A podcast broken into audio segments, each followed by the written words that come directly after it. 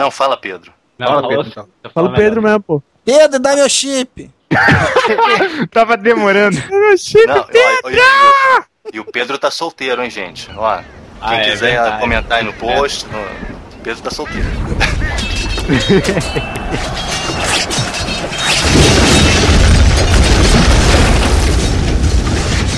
you want, cause a pirate is free. You are a pirate. You're our favorite indeed. Being a pirate is a right to be. Do what you want, cause a pirate is free. You are a pirate. love, equality, justice, innocence, malice, refuge, freedom. You, me, we're equal. I'm as happy as I can be. Cause I'm allergic to tragedy. The doctor says something's wrong with me. The smile on my face has no remedy. Ferrou, Marujada! Eu sou o Michael, mais conhecido como Jaburrio. E o assunto hoje é polêmico, hein, Esquilo? Mamilos! Fala, galerinha do mal. Aqui é o Esquilo 666 e todo mundo que queria falar mamilos agora pode mudar a frase. Fala, Júnior. Filho da puta.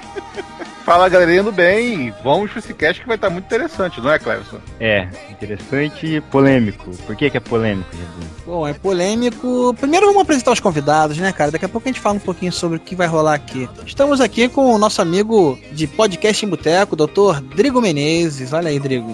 Fala galera, beleza? Tudo tranquilo? Ele pela primeira vez no Pirata Cast, né, cara? Pois é, já era pra ter acontecido, mas não rolou. E agora, vamos ver no que vai dar.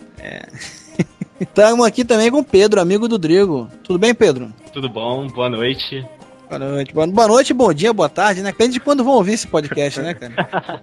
É verdade. E estamos aqui também com um amigo meu, amigo também de, da minha noiva, Vanessa, né? Dr. Francis de Castro.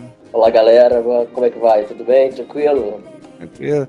E estamos aí com três convidados. Quem quer falar sobre o que é o tema, o Júnior? Tá todo mundo cheio de dedos hoje, cara. Por quê? Cara, eu tô achando que a gente cham- chamou aqui o Drigo pra falar sobre o, o problema do universo DC com essa nova reestruturação, esse reboot, é isso? Cara, nem fala desse reboot, vai ser tudo uma merda. Vai ser tudo uma merda, vou dar descarga nessa porra toda. Melhor mudar de Mas não assunto foi- antes mas- que o estilo rende. A polêmica não é bem essa, né, Drigo?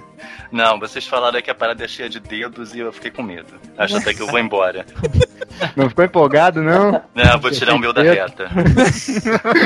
Vai sobrar dedos.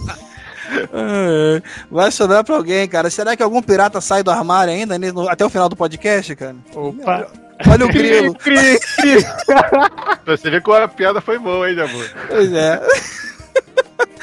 Tá bom. Bom, vamos explicar então, né, galera? Com esse papo todo aí de união homoafetiva, é, preconceito, religião se metendo. Enfim, confusão danada, né, cara, com relação à galera aí que tem o. É opção, orientação, o que seria, Júnior? Orientação sexual diferenciada, eles não optam, né?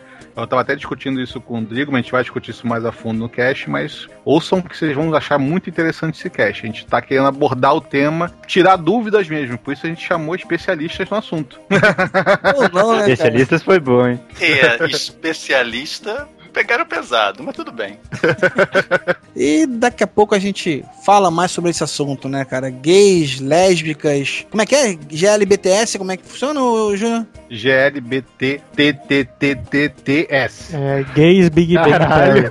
Gays, lésbicas, bissexuais. é, Travestis, transgêneros e transexuais. E simpatizantes.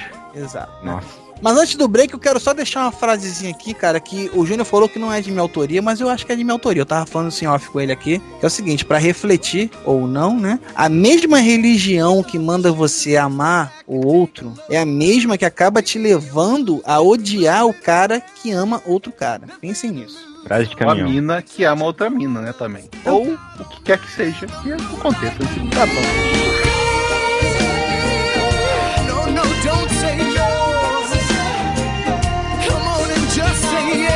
Yes. To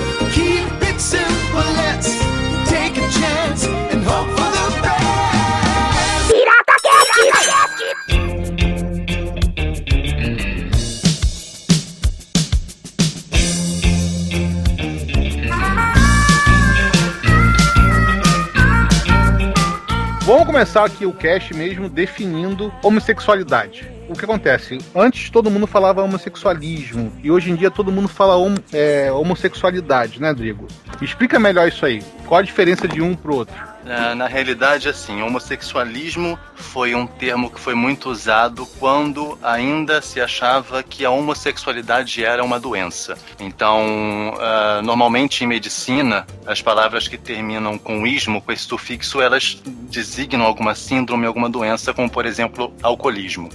Mas essa palavra, ah, ela evoca, pela sua origem, né, uma carga preconceituosa muito grande. Então, nos anos 70, quando houve um consenso entre psiquiatras, médicos, enfim, e Organização Mundial de Saúde, ah, eles resolveram, decidiram, entenderam que homossexualidade não era uma doença e apenas uma condição normal de uma parcela da população. E aí essa palavra ela começou a cair em desuso, mas isso é muito recente, é da década de 70 para cá. Então assim, são menos de 40 anos, por isso a gente ainda ouve as duas coisas, as duas coisas ainda convivem. Mas será, cara, que todo mundo encara essa palavra homossexualismo realmente como essa coisa de doença da homossexualidade? Porque, sabe, eu, eu já acho que talvez eu tenha usado essa palavra, eu já tenha visto, ouvido, e não encarei assim tão negativamente. É, mas ela, ela nasceu dessa forma. Talvez nem todas as pessoas tenham essa compreensão. Né? Até porque a gente, se for olhar também, várias outras palavras terminam com ismo. Capitalismo, iluminismo, romantismo. É um sufixo que também é usado para designar movimentos históricos, literários, doutrinas. Então, assim, não é uma coisa restrita para doenças e síndromes. Mas a, a, a origem da palavra no meio médico, né, no, ela teve realmente essa conotação. Mas, assim, realmente nem todas as pessoas talvez recebam, percebam essa palavra dessa forma. Já virou meio que, que palavra comum, né? Falar o É. homossexualismo, só que não é o correto, né? Então a gente tenta, com o tempo, corrigir, né? Cabe aqui a gente falar, assim que acho que também todo mundo que ouve esse podcast deve ter ideia, pelo menos, do que se trata. Então, homossexualidade, cabe a gente definir essa palavra aqui? Por que, que seria mais correto? Alguém se atreve? Vai você, Drigo, já que chamou. é. Não, tá bom, beleza. Assim, homossexualidade ela é, é um comportamento caracterizado pela atração e por envolvimento com pessoas do mesmo sexo. É você sentir atração, se relacionar afetiva, sexualmente, amorosamente com pessoas do mesmo sexo, mas de forma que isso venha a ser um padrão na sua vida. É, Você tem que ter, ah, na, maior, na maior parte da sua vida, esse tipo de relação, esse tipo de envolvimento com pessoas do mesmo sexo. No caso é, dos homossexuais, né? Para os bissexuais seriam pessoas dos dois sexos, o que é uma injustiça para mim, porque eles têm mais chance de serem felizes. Tô brincando. Estatisticamente você tá certo, né, Drigo? Estatisticamente, eles têm muito mais chance do que eu e vocês. É sério, cara, eu acho que realmente o futuro da humanidade é ser bissexual, cara. Porque na medida que o preconceito for acabando, as pessoas começarem realmente a achar que é legal, vamos dizer assim, né, descobrir novas formas de prazer, eu não vejo por que não acontecer isso no futuro. Não tô dizendo que é o meu caso, antes que algum engraçadinho vai soltar piadinha. É, né, Jabu? Né? Mas eu acho que é o futuro realmente, cara. Acho que isso pode acontecer sim. São mais opções, né? É, mas eu não vejo esse futuro chegando pra mim, não. Deixa quieto, no meu caso, deixa quieto. No caso, você acha que de repente o, o bissexual é um, é um cara indeciso? Vamos dizer assim? Uma pessoa indecisa? Não, não é questão de, não é questão de indecisão. Não, na adolescência pode até ser que seja um caso de indecisão. Mas se a pessoa continuar mantendo esse comportamento, eu acredito que não. Uma pessoa pode amar pessoas de ambos os sexos. Tem um, tem um estudo que diz que parte da nossa sexualidade é construída e parte da nossa sexualidade já nasce com ela. Então, a gente opta por um parceiro do- de sexo diferente ou do mesmo sexo já de nascença. E que tem uma parte de construção sobre o que a gente vai aceitar, se é, a gente quer explorar outras sexualidades, se a, a sociedade permite isso, por exemplo. Eu cito aqui os gregos aqui, que a- aceitavam homossexualismo naturalmente e era uma coisa aceita pela sociedade grega e também é querida pela sociedade grega. Né? Os homens se relacionavam entre si, não as mulheres, mas sim os homens mesmo de castas altas se, se relacionavam. É, e tá. hoje em dia, para nós, ele não é aceito dessa maneira, né? Nossa sexualidade construída pela sociedade é que você tem que ser monogâmico e um parceiro sexual de sexo diferente ao seu, de sexo oposto. É, teve uma época que o sexo por prazer mesmo era só entre homens, né? Sexo homem e mulher é só pra procriar mesmo. Dependendo de onde você esteja, é assim até hoje. Que não. Já isso for na prisão, né, Cléo? Não, cara, dependendo da tua religião, eles pregam essa questão de, de sexo por reprodução até hoje, cara. Ah, mas daí não teria o por prazer, né? É, eu queria falar sobre essa questão aí que vocês falaram sobre a, a- o bissexualismo, essa coisa, uma coisa do futuro. Eu não acredito muito que essa questão seja uma coisa para o futuro, porque eu vejo isso como um momento de indecisão, um impasse. Eu acho que quando assim, você entra, se você se descobre, aí você tá naquele meio que aquela confusão psicológica de se entender, de saber o que, que você quer para você né, naquele momento. Então você tenta tenta buscar a resposta dos dois lados. Então tanto você começa a se envolver com homens e começa a se envolver com mulher, e aí começa uma grande confusão na tua cabeça e depois passando todo esse tempo é, você chega a uma conclusão do que você uma decisão eu acho assim que você decide o que que realmente o que o que mais te dá prazer o que mais sentimentos você tem por uma outra pessoa eu já passei por esse por, esse conflito no- quando quando eu estava me descobrindo eu hoje sou uma pessoa mais resolvida assim, hoje já sei bem o que eu quero eu já decidi o que, o que eu, o que eu quero para mim então eu não fico nessa questão da bissexualidade entendeu?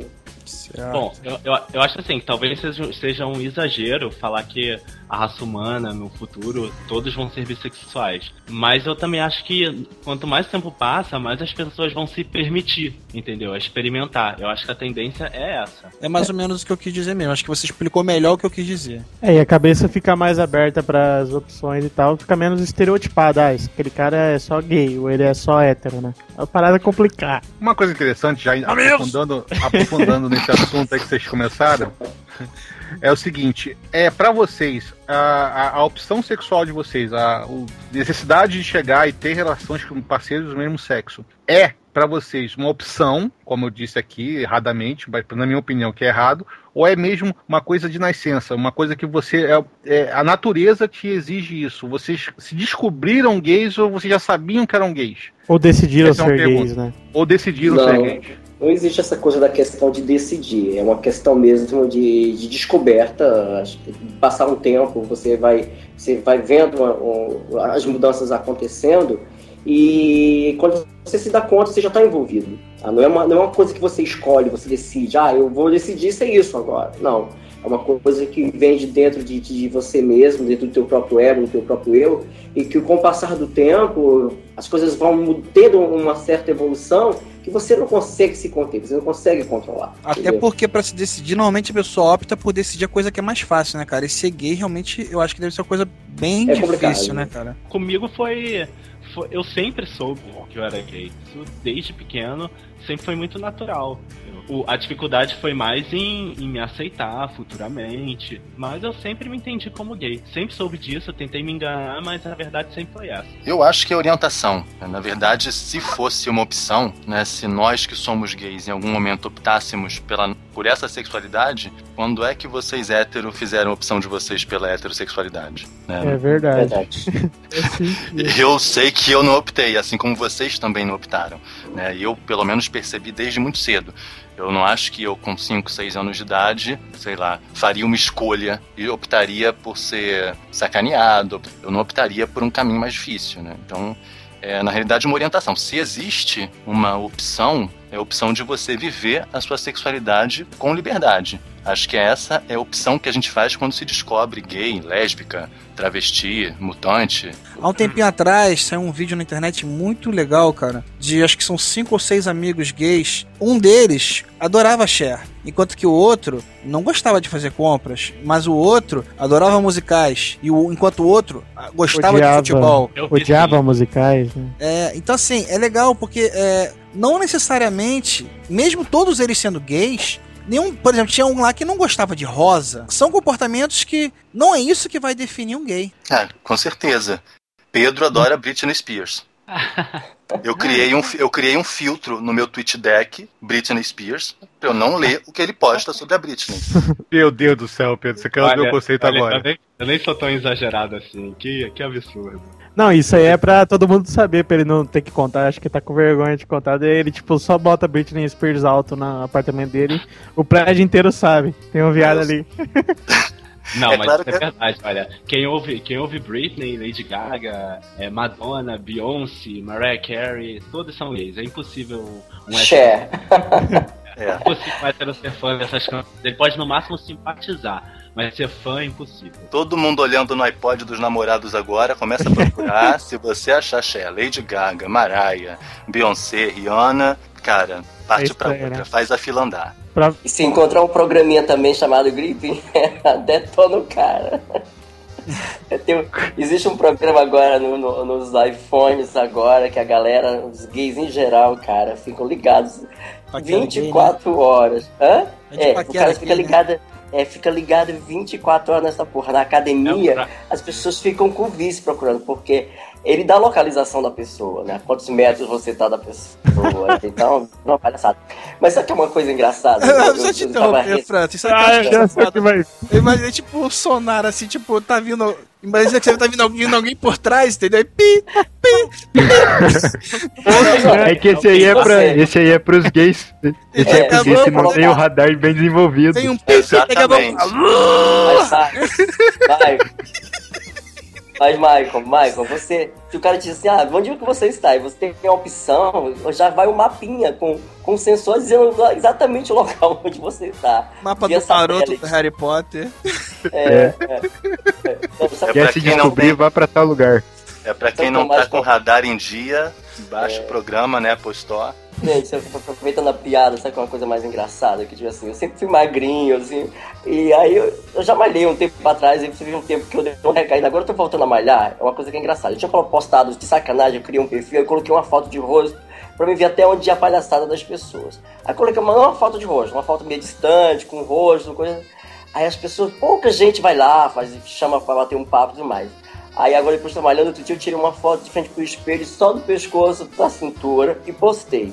Cara, é incrível. Se eu eu abrir a, a, a postagem aqui, aparece assim 10, 20 caras querendo falar com você ao mesmo tempo. Então as pessoas são tão, tão ligadas nessa questão do corpo, da pegação, que chove. Assim, se eu botar uma foto de rosto com a minha carinha feia, ninguém quer. É, mas vocês que são. Vocês que são gays, fala sério. Fortinho que bota foto sem camiseta, tirando foto frente do espelho no Orkut, É, Gay. gay. tá, com o ca- Gay. tá trilhando o caminho, né? Gay. E me diz uma Ok. coisa, é, o cara que tem assim, os peitos mais avantajados, assim, só tira foto com camisa com apertada Cara, isso aí pode ser peitos? ginecomastia. E gordinho sempre tem. vai se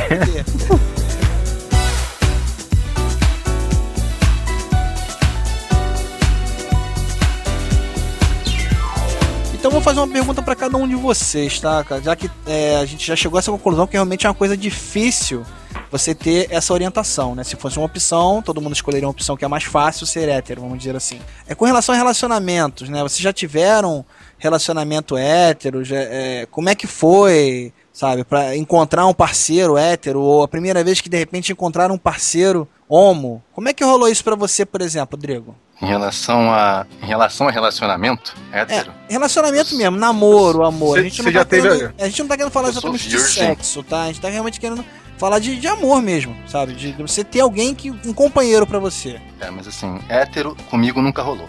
Eu nunca tive nada com menina, nunca rolou. Assim, eu Mas nunca já procurou ou, tipo, Não. nunca quis? Também nunca procurei, nunca fui procurado por elas, fiquei quieto no meu canto, não rolou. Também não tô procurando. Foi, foi, estou muito seguro disso, deixa quieto, o time que tá ganhando não, não se mexe. Já rolou Não, mas- aquele papo da menina chegar, porque você nunca teve uma mulher que desce pra você com vontade? Alguma coisa assim? Tá amarrado, em nome de Jesus. não, pelo amor de Deus, sai pra lá. É porque o homem tem muito disso, cara. Quando a gente encara uma. A gente vê uma lésbica, né?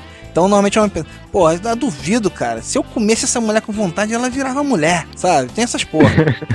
É, mas, cara, não rola. Assim, não tô dizendo que é assim com todos. Pra mim, realmente foi assim. Eu nunca tive ah, interesse, nunca aconteceu, nem na adolescência, nem na infância. Ah, então, assim, eu nunca procurei, de fato. E eu também nunca forcei a barra, tipo, ter uma amiga e apresentar pra família como namoradinha. Né? Nunca também precisei fazer isso. Graças a Deus, eu vivi- vivo numa família que soube compreender isso muito bem. Por mais que eu não tenha aberto isso para eles muito cedo, eu contei para minha mãe quando eu tinha 21 anos, eles nunca fizeram essa pressão. Né? Então, assim, não rolou mesmo. Isso pra mim é muito tranquilo.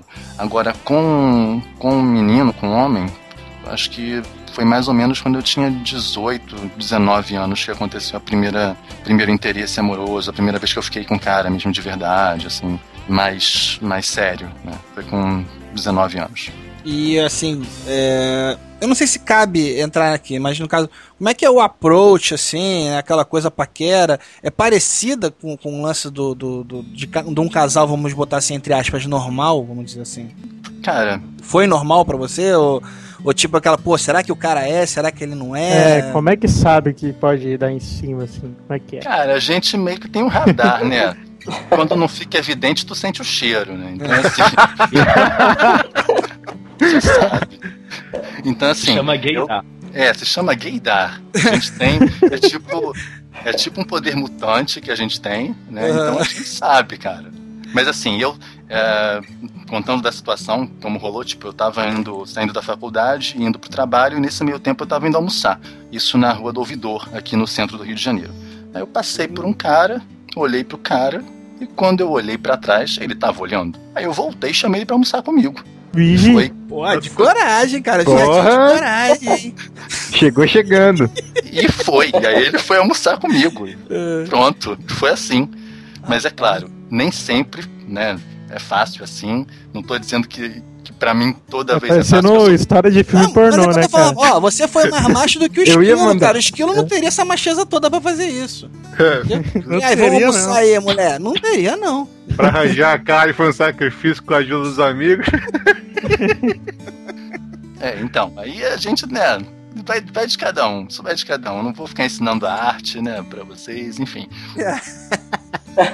Não entregar os truques. É, Não vai entregar os truques pro Jabur. Não vou, não vou entregar, porque depois ele vai usando o Dudu.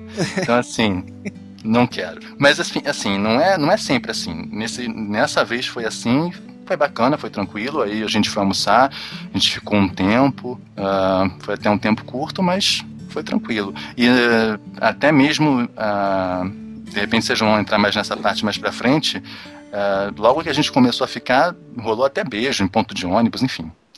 Essas coisas. E me diz uma coisa, Rodrigo, qual foi o seu relacionamento mais longo, assim, que você já teve? mais longo, cara, eu, assim, eu gosto de ser solteiro. Então, eu já tô, já tô justificando antes de responder. O mais longo, o mais longo tá sendo atual. Eu tô namorando há mais ou menos um pouco, um ano. Tem um ano. Não, Uma- É um bom relacionamento, pô. é, É. uma, pô. tem um ano e ele é de São Paulo e tá indo bem. A gente É. se entende É porque tá longe também, né, cara? É fácil É, se perder, né? É, tem isso, tá longe, então não tem rotina, não tem que olhar pra cara feia dele de manhã quando acordo, bafo, não rola isso.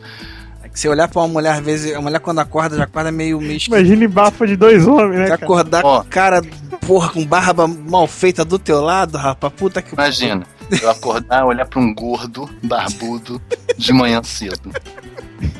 Não é qualquer um que aguenta, não, fala sério. E você, Francis, como é que rolou isso, cara? A primeira vez assim, que você já teve encontro com, com mulheres alguma vez? Como é que foi? Então, essa coisa de relacionamento, cara, rolou com, com garota, assim, no começo, na adolescência. E com o passar do tempo eu fui pe- percebendo outras coisas, fui tendo atração por alguns garotos, e aí foi quando eu comecei a me dar conta que eu era um pouco diferente, bem dizer assim. E aí eu fui me envolvendo, e depois eu terminei com a garota, que eu amava, apaixonado na época, e fiquei sozinho durante um bom, um bom, um bom tempo, digamos assim, uns 3, 4 anos. E eu conheci um grande amigo meu, que ele tinha uma, tinha uma, uma namorada, a namorada dele era mega chata. Então, todas as vezes que eles brigavam, ele vinha se abrir comigo, conversa vai, conversa vem. Então, passaram uns 3, 4 anos, a gente descobriu que a gente, nós ainda estávamos apaixonados um pelo outro. E aí, nós tivemos, nós tivemos um envolvimento, uma relação de 8 anos. E foi o primeiro caso. Rapaz. Vigi. Caraca! Caramba, É, mais do que muito casal heterossexual aí que Boa. acusa é, pessoal gay de promiscuidade e tal. Olha, oito anos de relacionamento, cara. É coisa pra É, e cacete. oito anos de relacionamento. É, e posso dizer que esses oito anos de relacionamento sem traição nenhuma com nenhum outro homem, nem com a mulher também, né? Mas assim, foi, um, foi bem vividos, foram, foram bem aproveitados. A gente só terminou mesmo porque, como qualquer outra relação, existem problemas pessoais, Crise problemas dos de- sete de- anos, né? É, é, crise de 7 anos, problema de convivência, porque acontece o seguinte: é, você tá numa idade quando você se descobre você se envolve. Aí o tempo vai passando, você tá convivendo, tá convivendo. Então o relacionamento começa a se desgastar por alguns problemas, que as coisas vão mudando, a cabeça da pessoa também vai mudando. E aí você. Algumas coisas que você aceitava antes, você passa a não aceitar mais. E aí você tenta controlar a situação dentro de casa para você não ter que procurar um, um outro parceiro ou sair do relacionamento. Mas aí quando as coisas fogem totalmente do controle, então você acaba deixando, pondo um ponto final nisso e tentar uma vida novamente lá fora. Não, Então, mas o legal, cara, é que isso é o seguinte: é, isso não significa que seja diferente de qualquer outra relação heterossexual, né, Não. cara? São problemas que Não. acontecem no casal, seja homossexual ou heterossexual, né? É a mesma coisa, cara. O envolvimento, a relação, a questão de se sentir atraído, prazer, paquera, é tudo a mesma coisa igual. O que se muda mesmo é o parceiro que é do mesmo sexo. Eu acredito nessa questão da paquera. Assim como você passa pela rua, que você vê uma garota, que você olha e você se sente atraído por ela e ela também por você, nós também fazemos a mesma coisa. Às vezes você tá passando pela rua, passa um, um cara, ele te olha de uma forma diferente. Você sente no olhar da pessoa, é um gesto, é alguma coisa que você sente. Então, é, você sabe quando vai rolar alguma coisa. A questão do gay, essa questão do gaydar é a mesma coisa. O hétero também deve ter alguma coisa assim. Né? Quando rola, eu acho que é de ambas as partes. A paquera, o envolvimento, rola das, dos dois lados. Deixa eu fazer uma pergunta pra você. Vocês chegaram a morar juntos? Chegaram a, a dividir apartamento? Fizeram alguma coisa? Ou cada um morava em um apartamento diferente? Era só namoro mesmo? Não, não, porque assim, no começo, quando a gente se envolveu, eu já tinha. Quando eu comecei a, a me sentir atraído por ele, eu tinha 14 anos de idade e ele, a gente era muito amigo. Deixa eu te perguntar, só junto, interromper festas, rapidinho, Francis, que tem um negócio que eu pensei aqui agora, é, antes de É. complementar a tua resposta. É porque assim, tem sempre aquela coisa, quando você se envolve, homem, tá? Quando se envolve com uma amiga, tem sempre aquela coisa, porra, chegamos no terreno da, da amizade. Como é que vai passar disso? E você teve isso ainda numa primeira relação homossexual sua, né, cara? Então como é que foi Cara, essa e porra? foi confidente do, do relacionamento do amigo com a outra, né? Eu, assim, na verdade, eu, assim, o cara que eu, que eu namorei, ele era totalmente hétero, era um militar, ele nunca tinha se envolvido com homem nenhum. Eu fui o primeiro relacionamento dele também, apesar dele ser um pouco mais velho do que eu, uma família totalmente preconceituosa, a família dele. E é engraçado que a gente convivia, mas eles não viam nossa, nosso envolvimento, não tinha percepção de nada. Assim, nos, e nos amavam. Tanto a minha família gostava dele, como a, minha, a família dele gostava de mim, e só entendiam a nossa amizade, que achavam que eram bons amigos. Então, um tinha um controle sobre o outro, mas as pessoas não tinham essa percepção total. Até mesmo porque eu também eu não sou do Rio, eu sou, sou do Nordeste. E lá as coisas são mais fechadas, as pessoas não se explanam muito, elas fazem umas coisas mais oclusas. Então, agora não, que as coisas estão mais, estão mais abertas. E quando ele estava se envolvendo com essa garota, ele era, era a garota da vida dele na época. Só que como qualquer relacionamento, isso foi se desgastando. Coisas que ela ia fazendo, coisas que, que iam acontecendo. E aí chegou um ponto em que ele não se eles não se entendiam, ela não entendia ele, ele não entendia ela. E sempre que ele tinha algum problema, ele me procurava porque ele achava que eu era a pessoa que mais entendia ele. E no meio desse envolvimento todo de, de entendimento, ele se deu conta, ele estava gostando de mim e eu estava gostando dele. Só que não tinha nenhum dos dois tinha coragem de falar um pro outro. Isso levou uns 3, 4 anos. Aí depois disso, nós passamos a morar juntos, sim. Nós tivemos um relacionamento, moramos juntos, dividimos apartamentos, com bens, com as coisas, tudo normal. Se hoje, pela lei, se, pelo tempo que eu convivi com ele, pelo que nós tínhamos, é, hoje eu estaria bem amparado, podemos dizer assim. Teria, teria dado o golpe do baú, olha aí. Eu, eu tava. Eu, eu estaria, eu estaria muito bem, bem acomodado agora, eu estaria descansando. Teria realmente dado um belo golpe do baú. E você, Pedro?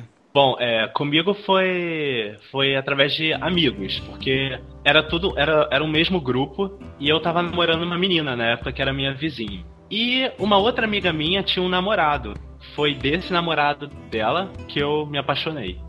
Então eu tive que terminar o namoro com a garota e ainda ter que assumir pra minha melhor amiga, né, que eu gostava do namorado dela. Caraca, tu foi a, a, a putinha que roubou o namorado da tua melhor amiga, cara. Furazóio. Então, eu não cheguei a roubar, não, porque eu contei pra ela. e- ela falou o seguinte: que não tinha problema, porque ela não gostava dele como homem. Ela nem sabia por que, que tava namorando ele. Então ela Meu Pode- Deus Que merda de relacionamento, hein? Não, Mas daí, é, você sabia que o cara era, era gay também? Na verdade, ele- eu acho que ele não é gay até hoje. Ah, tá. Nossa. Não deu certo a investida. Não, é, não, o que aconteceu é que a gente ficou. Teve uma hora que a gente ficou, porque ele tava com uma curiosidade. Ele dizia que nem era por eu. Não era só pelo fato de eu ser homem. era- ele falou que era pelo fato de ser amigo dele, sabe? Ser um grande amigo dele. E ele, se ele tivesse que experimentar, ele ia fazer isso com um grande amigo. Eu não caio muito nessa, não, né? Essa coisa não rola. Exatamente. Mas aí, aí Até rolou. porque se você quiser fazer uma coisa esquisita que, vamos dizer assim, né? Pode, você pode se envergonhar no futuro, uma coisa que você não quer lembrar, você vai fazer com uma pessoa desconhecida, né, cara? Claro, com certeza. Exato. Então, aí rolou na minha casa mesmo, né? Foi bom. Aí meu pai chegou do nada, parece que pegou a cena. Caralho! Ai, Aí ia matar o velho. Não, meu pai, meu pai odeia esse garoto até hoje. Por quê, né? Por que será, Por que né? será, né? Desencaminhou o filho dele, pois. É pra saber do pai. Exato, exato. Foi engraçado, em bons tempos. Imagina. Mas me diga uma coisa. Teu pai tá rindo até hoje.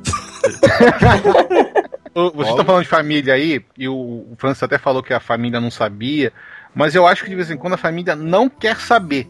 Ela, tipo, ela, ela, ela sabe, ela tá vendo, porque ninguém é cego, mas ela finge que não sabe porque você não me contou, então não tô querendo saber. Aquela história de não pergunte, não conte. É, Vocês meu acham filho que é isso- só bem educado, né?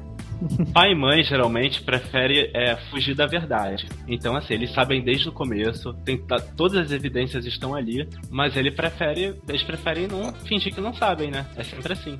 E minha família é evangélica também. Sei. Então, claro, a coisa fica pior. Caralho. Tenso, mais tenso ainda. É, não, é o que o Pedro falou, né? A família sempre sabe. né? Acho- Acho que você, por exemplo, até eu contar pra minha mãe, que foi a primeira pessoa pra quem eu contei, foi muito tempo de angústia, né? Você fica, porra, como é que eu vou contar que eu sou viado?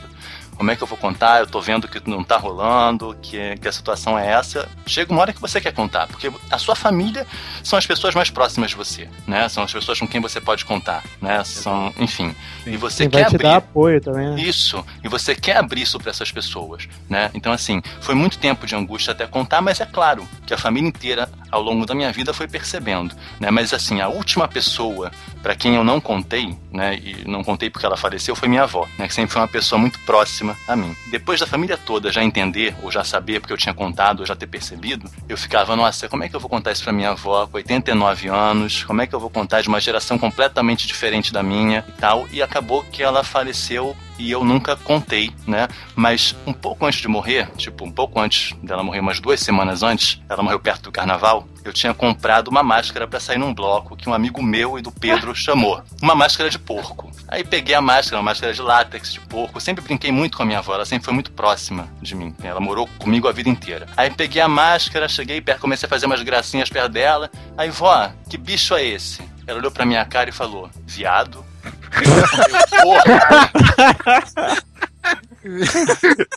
Não, vou dar máscara. A velha sempre Máscara, fora.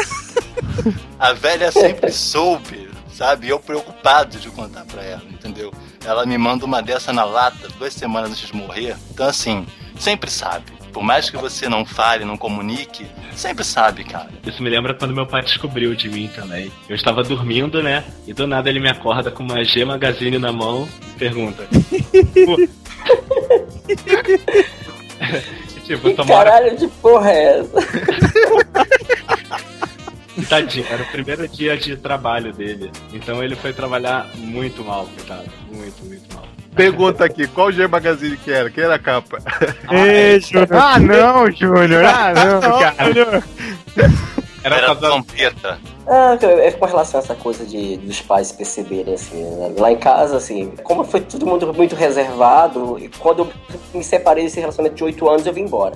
Então, como foi mais complicado de alguém perceber alguma coisa, porque eu não morei na mesma cidade que os meus pais moraram, desde 6 aos 13 anos de idade que eu moro fora, então eles não tiveram muito essa coisa da vivência da, da, da coisa. Então eu nunca cheguei pra eles, não falei nada, por conta de manter e preservar a imagem dele, porque lá fora, no interior, as pessoas falam assim, quando eles vão se referir a você, eles vão se referir assim, olha, o Francis é gay. Você não, o filho do fulano é gay, o filho da fulana é gay.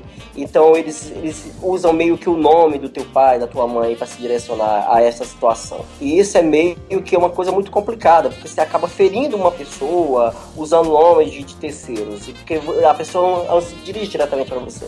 Então, eu durante muitos anos, a única coisa que eu quis foi preservar a imagem dos meus pais. Então, eu sei que eles devem ter eh, lá as, as dúvidas deles, mas eles preferem viver com, com, com essa questão de não ter a resposta, e não sou eu que vou chegar agora nesse, nesse tempo para eles, que eles tiveram uma educação totalmente diferente da minha, não vão entender nunca. hein? Eles querem viver lá com a mentira, eu deixo eles lá vivendo com a mentira dele e a gente vive feliz, entendeu? Eu também nunca não levo garota para casa, não fico falando de namoradas, não falo de relacionamento, nada.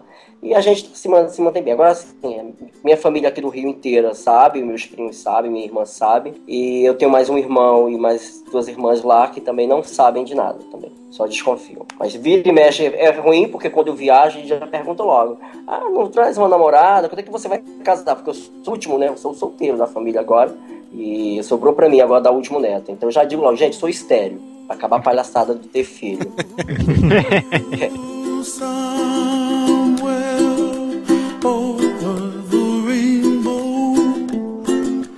way up high,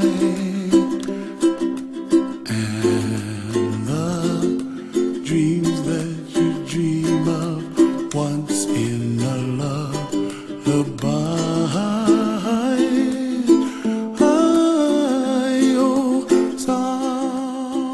Mas no, no teu caso, assim, Francis, não, não rolaria como, como tem, ou não sei, de repente o Drego, o Pedro também, é, essa coisa, mesmo, mesmo sendo gay, assumido, não, é que sou gay mesmo, não tenho possibilidade de ter relação com mulher e tal, mas pra ter um filho, talvez, não, não rolasse uma relação ou teria que ser uma inseminação? Pra mim, uma inseminação artificial. Eu acho que eu já não teria mais coragem de, de me envolver com uma mulher. Já transei com mulheres no começo, muitos anos atrás. Mas hoje é uma coisa que não dá. Minha cabeça, ela não aceita isso.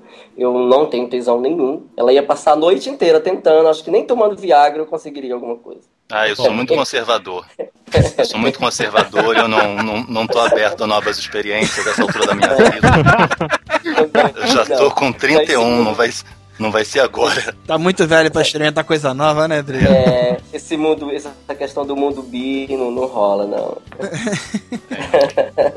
Eu acredito que eu vou adotar. Então, não preciso de uma amiga, nada disso pra engravidar. Eu devo adotar. Isso é uma solução legal também, né, cara? Assim, o papo nem hoje nem é muito sobre isso, mas, pô, é tão legal adotar, né, cara? Tem tanta criança abandonada por aí, por que não? o Casal gay adotar, né? Legal. Até porque que o código casal, né? genético dos dois não dá pra ter, né? Pelo menos Não, então, Júnior, o Júnior falou que é qualquer casal. Eu concordo com qualquer casal, mas uma solução legal pro casal gay, né, cara? E ainda rola tanto preconceito da justiça, às vezes, por ser um casal gay. É, liberaram ou não liberaram a adoção, porque ah, o filho pode ter uma orientação, né, sei lá, que não seria Mas- correta. Porra. Tem coisas que não dá pra aceitar, como com algumas religiões, como a religião católica, o Papa proíbe o uso da camisinha, e o país prefere que todo mundo esteja morrendo aí de AIDS, e mulheres tendo filho, abortando. Mas assim, essa questão da adoção, sei que não tá no meio do papo, mas é uma coisa bacana, porque, tipo, tem tanta gente aí que é abandonada, que vive aí nessas, nessas, nesses orfanatos, precisando de amor, carinho, atenção, e muitos gays, os gays que, que, têm condições financeiras de, man- de, de dar amor, de dar carinho, de dar educação para essas crianças que estão lá. E a, a justiça, às vezes, é, é meio que, que dá um impasse de, de proibir tudo. E, então, era muito bacana que fosse mais fácil essa questão da adoção. É uma coisa, é uma coisa que eu acho que futuramente ainda vai ser muito debatida. Agora sim, o Brasil está começando com essa coisa de, de, do casamento, então isso eu acho que vai dar uma, um upgrade nisso. O que existe preconceito hoje, o que acontece? Os, os casais gays estão aí discutindo isso, estão querendo botar à tona, por isso que eles estão entrando com os pedidos de união afetiva e depois agora com casamento re- reconhecido pelo 226 lá. O que acontece? Hoje em dia, um, um gay pode adotar um filho, só que ele adota sozinho, ele não adota como casal. É isso que é o grande problema. Não tem Ou como seja, ter dois pais? não tem como ter dois pais ainda, a não ser por via judicial, que você demora um tempo, demanda um tempo danado pra fazer esse reconhecimento. É, vai depender da cabeça do juiz também, né, Júnior? Vai depender da cabeça do juiz. O que a decisão do STF, STF mudou, que exatamente ele reconhece como união estável a união homossexual, a união homoafetiva, entendeu? E a partir desse reconhecimento, pelo artigo 226 da Constituição Federal, no parágrafo 3 ele reconhece também o casamento, porque a, pelo parágrafo 3 do 226, ele fala que qualquer união estável, ela vai ser acelerada até mesmo por via judicial para fazer o casamento civil. E é por isso que hoje, hoje, né, cara, hoje é um dia muito legal pro Brasil. Hoje foi efetivado o primeiro casamento civil de homossexuais. Exato. Cara, eu hoje é acho da gravação, né? Hoje cara? é o dia da 28 gravação. de junho. Então, isso eu acho, cara, um progresso, um progresso tremendo, sabe? É a segunda revolução sexual. A primeira foi quando as mulheres começaram a votar e começaram a ter direitos, e agora, finalmente, finalmente o Brasil está reconhecendo isso também, a união afetiva. E só lembrando também, aproveitando que o Júnior falou da data de hoje, hoje também é o dia do orgulho LGBT, né? E é legal que a gravação esteja rolando nessa data e que tenha acontecido também ah, essa questão do casamento. Uma coincidência da porra, né, cara? Mais, uma, É. mais um acerto do PirataCast, cara. A gente faz umas paradas que não dá pra entender as coincidências. É, pois é mesmo, isso não foi planejado. É tipo, o Esquilo vai viajar na quinta amanhã, por isso que a gente gravou hoje. Foi uma coincidência muito legal. Mas é, o que, que é realmente a união homoafetiva que teve maior estardalhaço quando aprovaram pro casamento civil? Qual que é a diferença? Deixa eu só falar uma coisa só também, rapidinho, Júnior. É, você não acha que usar essa palavra casamento é um dos grandes problemas que, que, que dá, principalmente com os religiosos, cara? Porque quando você fala casamento civil e, e união civil, o casamento dá um peso, sabe? Porque tem muita gente ignorante que pensa, nossa, liberaram agora que. Vamos botar assim, né? Ah, os viadinhos vão pra igreja casar de véu e e um não sei o que, né? sabe? Isso não, não prejudica um pouco, cara, essa lei? O- vamos lá então, vamos por parte. Desde antes do Código Civil anterior, 1916, agora não sei dizer exatamente o ano que foi, foi desvinculado a Igreja do Estado. Foi a partir da Constituição, a última Constituição que teve depois da, da fundação da República. Então, o Estado não tem nada mais a ver com, com a religiosidade da Igreja. O casamento civil é civil para efeitos de Estado. E só para ele é interessante isso. O casamento da igreja, ele não tem validade jurídica como casamento, entendeu? A não ser que ele seja efetivado civilmente.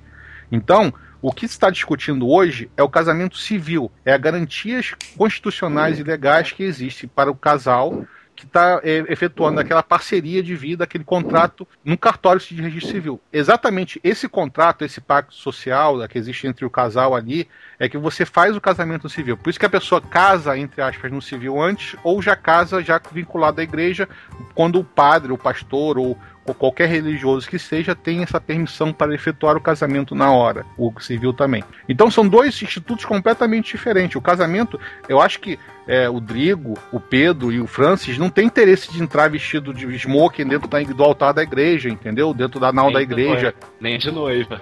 Nem de noiva. Nem de noiva Muito aqui. menos. Noiva nunca. Mas todos vocês e todos nós também, os heterossexuais também, querem ter o direito de ver gar- garantidos as garantias fundamentais dele, que são, é, se a caso do falecimento você ter direito sucessório, caso de falecimento você ter o direito à herança, é, você ter o direito a receber uma pensão, você ter uma, um direito de algum problema de saúde, você poder é, cuidar daquela pessoa doente, que hoje, devido ao preconceito, devido à sociedade como é que tá, eu já vi casos já que um, um parceiro, um dos parceiros do, do casal faleceu, ou faleceu, ou ficou doente. A família inteira veio em cima da, da, da casa, porque estava no nome de um e não estava no nome do outro. E de repente ele chegou e se viu posto na rua, sem nada, entendeu? Porque a lei não protegia ele. E muitas vezes, né, cara, isso acontece numa família que renegava o cara, porque, ah, porque você é uma bicha, você é esse e aquilo, e renegava. E aí, em determinado momento, quer a herança, né? Passa a, a querer tudo que o outro tinha. Entendeu? Hoje em dia é uma luta para os homossexuais, eles têm que entrar na justiça para verem reconhecida a união estável deles, para ver se há possibilidade de fazer isso antes da, do reconhecimento pelo STF, né? E através disso requerer direitos sucessórios. E até mesmo imposto de renda, declaração de imposto de renda em conjunto, adoção em conjunto, aquisição de casa, pegar o empréstimo para financiamento, tudo isso era um empecilho, porque eles não poderiam fazer isso nunca junto, porque não era reconhecida a união estável. E com esse reconhecimento da união estável e com a, faci- a facilidade do entendimento 226 com o parágrafo 3 da Constituição Federal, facilita, agora tivemos o primeiro casamento civil. Cara, isso é maravilhoso, isso é, isso é um, um direito que está sendo reconhecido agora, finalmente, no Brasil. Volto a dizer, Júnior, não seria melhor falar união civil, cara? Exatamente para tentar diminuir esse preconceito por falar casamento civil? A lei fala o que acontece. A união estável não é casamento, ela é equiparada a casamento. A lei fala em casamento, entendeu? A Então, união por isso que a homoafetiva é civil- o quê? É união. É que nem união estável ou é igual casamento civil? A união, Equivale ao quê? a união homoafetiva hoje equivale à união estável. União estável. Tá? O que acontece? A relação é de união homoafetiva, ou seja, duas pessoas do mesmo sexo estão unidas. Então, por isso que é união afetiva. Mas hoje, primeiro você tem que entrar com reconhecimento. Ou fazer um cartório, hoje já é possível fazer um cartório direto. A união estável, fazer um contrato de união estável, e a partir desse contrato de união estável, você entra no judiciário, e no judiciário você pede que seja reconhecido através da- do artigo 226, parágrafo 3 e da lei 9278 de 96, você pede para que seja reconhecido o casamento civil entre as pessoas. Advogado gosta de falar que decorou o número, né? Eu fiz direito, hein? Só que, olha só, nessa, nessa questão de você falar em se existe diferença do- da configuração do casamento para união estável e tudo mais, eu acho que isso, no final das contas, é para quem realmente interessa, que é quem, quem quer, quer ir morar junto e tal, essa, essa diferenciação acaba nem sendo muito importante, porque se você for ver lá, for ver lá no- nos artigos e tal na Constituição, o que, que ele fala lá? Que a união, a união estável é uma convivência pública, duradoura e estabelecida com o objetivo de constituição de família. Pô, isso é um casamento, cara. Você está você- pensando da maneira errada, porque olha só, a maneira jurídica é se for união estável, quando há- acontece alguma coisa, vamos dizer que houve um óbito entre o casal, entendeu? Entre os parceiros. É, houve um óbito. Para você entrar como herdeiro desse, desse da- do falecido, do decujus, você vai ter que entrar com reconhecimento dessa união estável, mesmo que você tenha contrato, vai ter que entrar com reconhecimento dessa união estável. Aí depois do reconhecimento dessa união estável, você vai poder ingressar em juízo para requerer o inventário dele. Tá vendo o trabalho que dá? É diferente. O casamento você não juntou a certidão de casamento, tá aqui, ó, sou casado. Acabou a história. Você vai dire- poder ir direto no INSS, você vai poder ir direto no, no no judiciário para fazer, ou até mesmo não no judiciário, se quiser fazer o- a partilha direto no cartório, entendeu? Enquanto no, no- na união estável, você tem que recorrer ao juiz para que ele reconheça aquela união estável e a partir do reconhecimento daquela união estável, ele, você consiga praticar todos os atos necessários para a sucessão. Contar Entendeu? com a competência do seu advogado e com o bom senso do juiz. Tá, etc, e- etc e tal. Entende? Então, quando chega, existe uma lei que permite que faça o casamento civil, o casamento é sempre melhor do que a união estável. Tá, e olha só, né, agora que eles, que eles aprovaram a questão da união estável, isso foi aprovado é, nacional ou é estadual? É nacional porque foi um entendimento do STF. Entendeu? Uhum. Então, é através de súmula vinculante, ou seja, o entendimento do, do último tribunal superior, ele entende que seja dessa maneira. Por isso que teve aquele problema com o juiz de Goiás, que deu uma porra louquice nele, entendeu? E quis regredir 20 anos nessa discussão toda, utilizando-se do, do artigo, do mesmo artigo 2 parágrafo 3 que fala que a união estável é entre o homem e a mulher. Ele queria dizer que só poderia ser união estável se tivesse homem e mulher, mas o espírito da lei, né? Não é esse. O espírito da lei, na época, chegou e falou. Não estava falando ali de sexo oposto, mas ele tá exatamente o que o STF falou. O sexo é um plus. Entendeu? É que Então, o problema Esse juiz é que, quis causar, né, cara? é que o problema ele eles acabaram eles mesmos viado. se- É, o problema é que eles mesmos acabaram se contradizendo, né? Porque se você for ver lá no onde fala da união estável, ele deixa bem enfático que a união estável é entre o homem e a mulher, né? Só que na mesma só que na mesma Constituição, ele diz lá, acho que é no artigo 5 sei lá, que garante a igualdade sem nenhuma distinção de qualquer natureza, assegurando a inviolabilidade do direito de igualdade e liberdade. Então, tipo, garante a igualdade de todo mundo, só que em outra lei ele distingue entre o homem e a mulher. Sim, mas essa é aquela história, foi um entendimento. Na época, a gente estava saindo de uma, de uma ditadura militar, é complicado. Tinha muita gente lá ainda que era de 1900 o garotinho, entendeu? Então são discussões que são à parte. É que nem, por exemplo, a mulher é poder. Que acontece? Até, até a, a lei que alterou isso, a mulher durante o casamento era. Se você a mulher casasse, ela perdia direitos civis, ou seja, ela diminuía. Antes de casar, ela era totalmente capaz, e quando casava, ela era parcialmente incapaz. Então ela não podia, por exemplo, adquirir um emprego sem autorização do marido, não podia a- a, entrar num cargo público sem autorização do marido, etc, etc, etc, etc. A lei foi mudada, entendeu? Porque foi a primeira revolução sexual que se teve aí, que deu ga- garantia a voto, e depois, posteriormente, deu direito a, a tudo mais que fazia, que ele fez. Ah, o que acontece? Hoje a gente está discutindo a segunda revolução sexual que eu estou chamando, que é exatamente o reconhecimento de uma situação de fato. E o espírito da lei é diferente do que está escrito na lei. De vez em quando o, legislador não quis falar aquilo dali, ou, ou falou aquilo dali, porque só, só botou um homem e mulher ali. Pode ser qualquer coisa ali, como o STF reconheceu. Não, só para complementar o que o Júnior estava falando a respeito do juiz de Goiânia, que ele, por acaso, também é pastor de uma igreja evangélica. Só, só Não por a- acaso, né? É, não Explica muita atacando, é, não atacando a religião de ninguém, né? Sim. Mas como o Júnior já tinha falado da questão do Estado, né, ter uma separação entre Estado e religião, que é o princípio do Estado laico, né? A gente vê que nem sempre todas as pessoas conseguem separar assim essa, as decisões né, da vida cotidiana da sua religiosidade. né? Ele é mais um exemplo de, de uma pessoa que não não consegue fazer esse O tipo de cara vai, separação. vai, vai tentar usar a lei, né, cara, pra justificar algumas coisas do, do- da Bíblia que ele acredita, por exemplo, né? Então, ele vai usar o poder que ele tem pra isso. Não, não é que a gente não tá sendo preconceituoso, mas acontece. Talvez se eu estivesse no lugar dele, fizesse o mesmo. Não sei se eu acreditasse no que ele acredita. É, também aqui- tem pós-conceito. Quando você já sabe como o cara agiu, não é mais um preconceito. Não, e preconceito, ninguém é livre de ter preconceito. né? Todos nós temos preconceito em alguma instância, com alguma coisa. Mas nós também temos né, racionalidade para poder averiguar esses preconceitos e ver se realmente eles cabem. A gente tem como se questionar. É né? uma coisa que eu trabalho muito com os, meus, alunos em sala de aula. A gente é dotado dessa capacidade de, de analisar isso que a gente tem de preconceito e voltar atrás dessa, dessa opinião, desse conceito, formular um outro conceito, ultrapassar esse conceito. Mas toda grande mudança tem uma grande discussão. Então foi assim com a, com a abolição da escravatura, foi assim com o sufrágio universal, foi assim com a criação do divórcio, foi assim com o reconhecimento da união estável legalmente, e agora está sendo assim com vocês. Entendeu? É, então, e- é isso. E eu não esperava que a a posição do, do STF fosse unânime.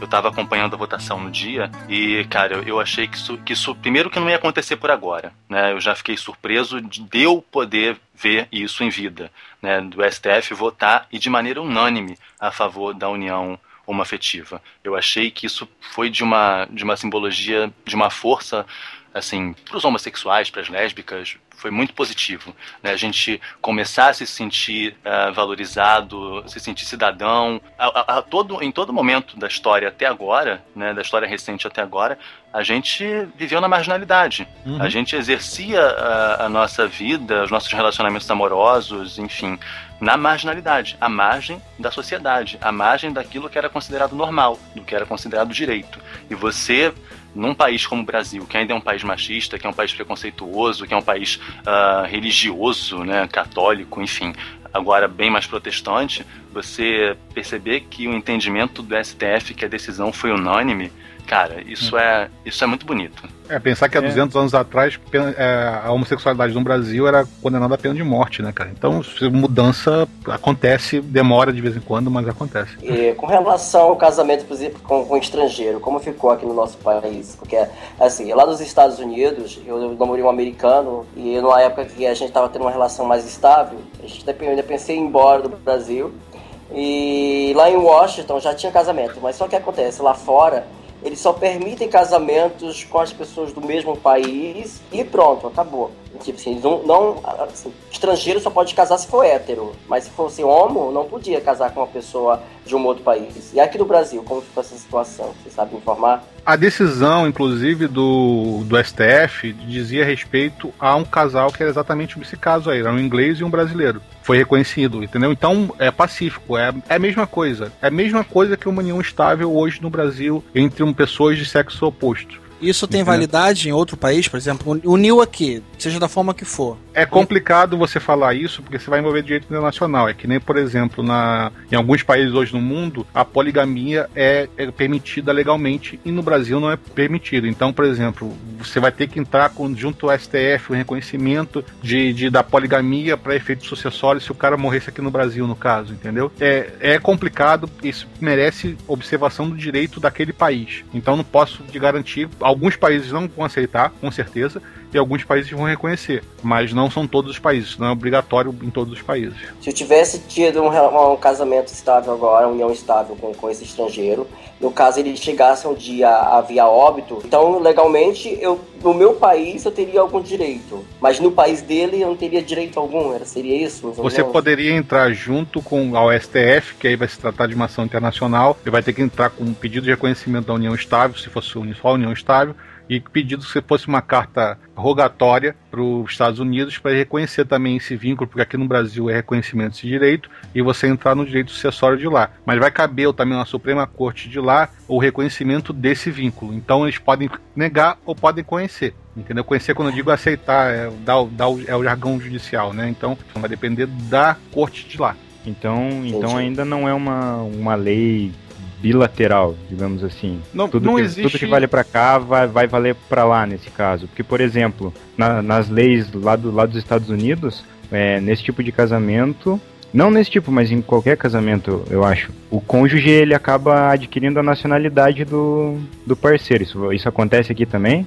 É, você não, você não, não é automático você querer isso. Você pode querer isso. Você ganha um visto permanente no Brasil. Você não ganha nacionalidade. Nacionalidade É, tem que é, ser requerida. Mas lá fora, mas lá fora, Júnior, digamos, se eu casasse com ele, ele ia ter um visto permanente no Brasil e eu teria um visto permanente pra lá, porque lá nos Estados Unidos é tudo diferente. Passou por lado de lá, cara, tudo muda. A lei deles, eles não aceitam nada. É, como eu tô Bem- te bem dizendo. Francis, eu não sei te dizer exatamente o que acontece, porque eu sei que, por exemplo, nos Estados Unidos, como exemplo, aqui é um exemplo legal, cada estado tem sua legislação própria. Não é que nem no Brasil, que a gente tem uma legislação, por exemplo, penal e civil única, que vale para o Brasil inteiro.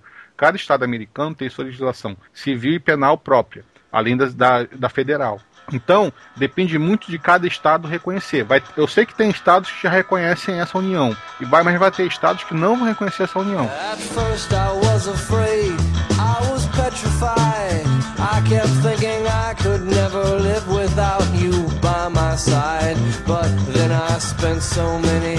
Just thinking how done me wrong. I grew strong. Uma coisa que eu observei, que eu estive observando, é que depois que saiu essa, essa unanimidade, essa, de, de- desse- essa coisa de se unir, é, é que as pessoas estão confundindo é, união civil com liberdade de expressão ao público agora. Assim. Eu eu observei que hoje, que agora, depois que saiu isso, os gays andam na rua agora querendo andar direto de mão dada, se beijando na rua, se achando que estão no direito às coisas. E esqueceram a questão também da privacidade, porque assim, hoje a gente sai na rua, mas tem crianças, tem as crianças que estão no, no, no- no mundo novo, então ficam meio confusas. Fazem perguntas para os pais. Eu presenciei outro dia aqui no pleno domingo, é, pleno domingo aqui tem um restaurante que então eles põem mesas nas calçadas, um casal se acariciando, se beijando, e a criança passando com a mãe e fazendo perguntas. Então, eu acho que essa coisa da, da moral, dessa coisa fica fica meio, ficou meio complicada. assim. As pessoas meio que confundiram algumas coisas. Cara, eu penso assim, olha, é, tem um problema. Eu acho que se for, eu na minha visão, tá? Eu acho que eu tenho a cabeça um pouco aberta, eu não sei. Mas acho que se for um, um beijo normal, como se fosse um beijo de hétero, é, que não tem aquela coisa. Sabe, eu beijo minha noiva na rua, eu não vou beijar ela como que eu tô querendo comer um pedaço de picanha, vamos dizer assim. Então é um beijinho, dá aquele beijinho e tal, a gente tá andando de mão dada e tal. Então, acho que esse tipo de coisa entre homossexuais, entre gays, não teria problema. O problema é, talvez seja esse que você tá falando, de repente o cara exagerar. Eu, uma vez, eu fui numa, numa boate, é, na época GLS, e assim, cara, eu fiquei chocado com algumas coisas que eu vi. Mas, e mas não na por- boate, né? O... não, cara, mas assim, mas eu te falar, não porque era entre homem e homem, mas que se eu visse entre homem e mulher dentro de uma boate normal, vamos dizer assim, já chocaria, sabe? Então, às vezes, assim, o cara é meio que, é, às vezes, quer forçar um pouco a liberdade dele, como o Francis está falando. Tipo, ah, agora tá, tá liberado, vamos lá, vamos mostrar pra todo mundo que tá liberado. E talvez realmente não seja assim, né? Tem que tomar um certo Lembrar cuidado. que nossa liberdade termina com o começo do outro, né? A É, mas sabe, do sabe que é mais, mas sabe que é uma coisa mais engraçada que eu observei? Que, tipo assim, a, a lésbica, a lésbica, ela, ela sempre se acha mais o homem. Então ela agora, ela quer andar na rua, ela, antes ela já tinha... Antes era uma coisa que é muito engraçada. A lésbica, ela sempre pode andar de mão dada, andar com com abraçada, que ninguém nunca comentava nada. Agora, se dois homens colocassem a mão no ombro do outro e andassem um pouco mais agarrado, já era motivo de, de, de, de, de comentário, né? E hoje eu observei que as, as lésbicas elas estão aquela coisa assim mais afrontadas. Elas estão se achando o máximo agora da rua, elas estão. Acho que elas estão mais causando mais do que os homens. Tem, tem uma briguinha entre gays e lésbicas, assim, entre homossexuais e lésbicas? Existe preconceito entre vocês? É, Existe, tipo. existe. Isso é muito Olha só, isso é existe. novo. E eu- as, Existe. pessoas, as, pessoas, as pessoas acham que não, né? Acham que tipo assim, gays e lésbicas, e acham que homem e mulher não existe. Existe sim. Porque o que, que acontece? Nas baladas, se você vai numa boate, se você for numa boate que só tem homem e que, que tem pouca. Se tem mulher, mas uma mulher hétero, tudo tranquilo. Você vai em balada que tem homem tem lésbica, as lésbicas elas querem se sentirem muito homens e elas são sempre as que criam confusão de tudo. São as que querem, querem, que querem brigar, que querem empurrar, que querem estar discutindo, que falam palavrão demais. Então é, é desagradável. Então nós gays homens, quando a gente está no meio de um convívio desse, a gente tenta se afastar. Então existe essa questão, elas, elas no mundinho delas, nós no nosso mundinho. E tanto que no Rio hoje tem, tem muitas boates que são, são mais cheias de mulheres, outras mais cheias de homens. E são poucas, são poucos gays homens que se envolvem com mulheres também. Quanto, a, por exemplo, a um travesti ou um transexual, também existe esse preconceito? Vocês têm amigos transexuais ou têm amigos travestis? É, em, que- em relação ao preconceito, beleza. Tem um amigo meu e do Pedro, que provavelmente eu vou falar nele mais algumas vezes, que diz assim: não é porque a gente é assombração que a gente tem que se dar bem, né? Que nem vampiro e lobisomem. Mas assim, tô brincando, né? A gente vai acabar generalizando muitos comportamentos, né? Nem toda lésbica é igual, nem toda lésbica é masculinizada e quer agir como homem, ah, nem todo gay, enfim, vai ser mais feminino e vai ah, agir como mulher. A gente acaba sempre generalizando e confundindo muitas coisas tem um pouco de, de preconceito em relação a, a gay e lésbica, assim. Eu vou parar de falar lésbica, porque eu acho lésbica tão politicamente correto. Meninas, me desculpem, mas eu vou falar sapatão. Tem. Sandalinha. Eu vou- cara, lésbica é uma palavra que pra mim é, é muito. parece científica, parece que eu tô falando de um macaco da Amazônia. Não, mas é meio esquisito mesmo. É, que- é que nem chamar o gordo de obeso. De obeso, entendeu? Eu, eu- eu Fica prefiro. tão mais pesado, né, cara? É que, nem me, é, é que nem me chamar. É que nem me chamar de homossexual. Eu prefiro que me chame de gay, lésbica, sapatão. Enfim. Da mesma forma que os hétero, héteros não se entendem, que o homem não entende o universo da mulher, quando você passa para o mundo homossexual, é a mesma coisa. O gay, ele não vai entender muito o universo da, da sapatão, da lésbica, isso é natural. E tem realmente essa divisão, tem boates que tem uma, uma presença maior de mulheres, tem lugares de determinadas boates onde ficam mais mulheres do que homens. Tem uma boate aqui no Rio chamada 1140, que tem uma parte de música ao vivo que é dominada pelas lésbicas. As lésbicas ficam majoritariamente ali e os homens vão para pistas de dança, dançar house, dançar música pop, outra coisa. Não que elas não vão, mas é um ambiente onde elas majoritariamente estão presentes.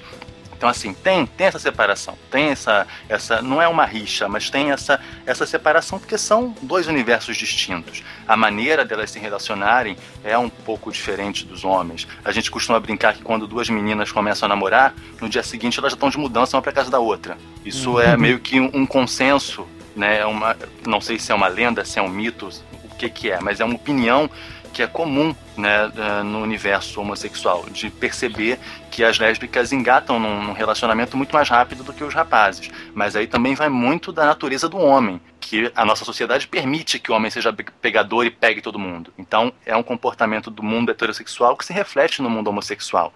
O homem tem essa permissão de ser pegador, de, de namorar dois, três, ou duas ou três, e a mulher acaba ficando com esse papel de mais recatada. Acaba até sobrando pro, pro gay mesmo, né, cara? No caso homossexual masculino, é essa coisa de parecer ser mais promíscuo, né, cara? É, mas é uma coisa que é natural do homem, ou cultural do homem, que a gente acaba fazendo porque a gente é homem, não é porque a gente é gay que a gente deixa de ser homem. É. Agora, é, é- é- continua sendo a mesma coisa, né? Agora, em relação ao que você tinha perguntado de, de travesti, de transexual, é, é- o preconceito para eles, é- em relação a eles, é muito mais forte, né? Porque assim, só tive... vocês nem- com eles ou eles com vocês? Como é que é? de, de nós também com eles. Não acho que acaba particular- sendo, acho que acaba sendo É de mútuo, todo né? mundo, cara, com É. relação a, a, a isso, ao travesti, a, a, por exemplo, casos que pelo menos pra mim não aparentam ser de vocês, nenhum de vocês três, bichas afetadas, né? Que seria aquela bichinha que Parece. Cara, a gente tava no mercado outro dia, né, Júnior? Foi o dia que, a gente- que o esquilo tava aqui. É o pisando em ovo que a gente fala. Caralho, maluco, a gente tava na fila e passou um maluquinho, mas ele se mexia tanto, se requebrava tanto, parecia um sireno na lata, cara. Sabe? e vinha assim, parecia uma gazela. Falei, caralho, maluco, eu nunca vi uma mulher rebolar tanto quanto aquela porra daquele viado, sabe? Não precisava ser daquele jeito, É. né, cara? Eu tive uma colega num curso que eu fiz no Senac que era transexual. Mas assim, foi há uns 10 anos quase. Eu nu- Eu nunca tive muito contato com travesti e transexual. Minha mãe diz, inclusive, que quando era pequeno eu tinha medo de travesti. Então, não sei se isso era um sinal, não sei o que, que é.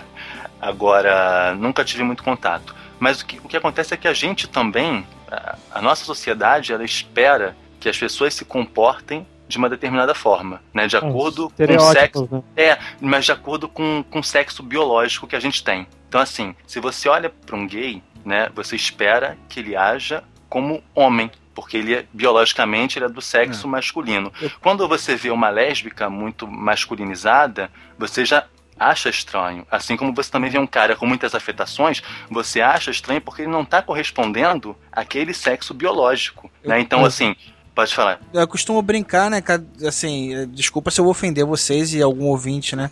Mas, porra, quer dar a bunda dá que nem homem, né, cara? Porra, né? Não precisa.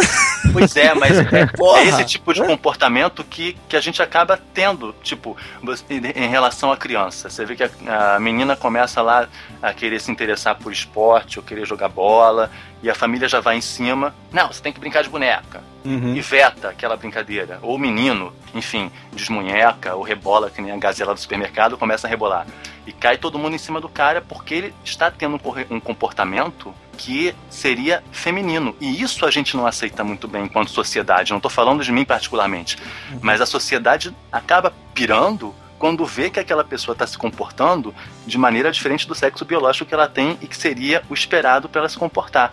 Então, assim, a maior parte do, do, do problema, talvez de aceitação ou de como a gente percebe essas pessoas, vem muito daí, né? Da gente Uhum. es- esperar um comportamento e verificar outro. Engraçado, mas eu também acho que a- é, as pessoas esperam sempre que um homem gay seja afeminado e uma mulher gay seja masculinizada. Sim, Tanto é que é. a gente tem programa de humor, né? Que sempre, sempre gays e lésbicas ou são, ou são machonas ou afeminados demais. Mas é que tá, isso é caricatura, cara.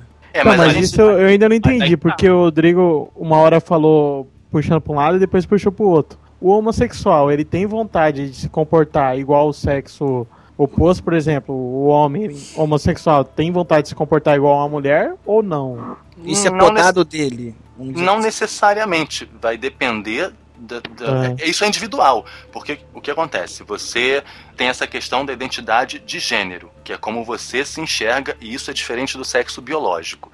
Vamos começar a falar do- dos exemplos travesti e transexual. O travesti é uma pessoa que ele tem em si esses dois gêneros, o masculino e o feminino. Ele se percebe, né, como homem, como mulher, ele carrega esses dois gêneros muito fortemente dentro dele. Mas ele não tem vontade, por exemplo, de fazer uma cirurgia para se livrar lá do pinto. E muitas Ou, vezes ou cavar um buraquinho, né? ou cavar um buraquinho. Ou ele gosta de fazer surpresa, né? Pois é. Ou acrescentar também, né, cara? Como tem também cirurgia pra mulher botar Sim, uma sim. prótese lá, né? Sim, então assim, o travesti, ele lida, ele lida com isso dessa forma. Ele mantém a, o sexo biológico dele, sente prazer, pode ser até um ativo na relação, como muitas vezes você vê, né, no caso de travestis que se prostituem, são procurados por caras que querem, né, Com certeza. Tá, Se o cara enfim. quisesse ser ativo, ele procurava uma mulher, né? Exatamente. Ele, se ele procura o travesti, é porque ele quer lá a surpresa do Kinder Ovo. Então, rola dessa forma. Já o transexual, ele não aceita aquele sexo biológico. O transexual, ele se enxerga muito mais como mulher, mais fortemente como mulher, do que o travesti. E é isso que causa o conflito nele. Agora, isso não vai acontecer com todos os homossexuais. Tem, tem caras que são gays que você não diz, né? Assim como tem meninas que são extremamente femininas e são lésbicas. né? Então isso, isso é individual.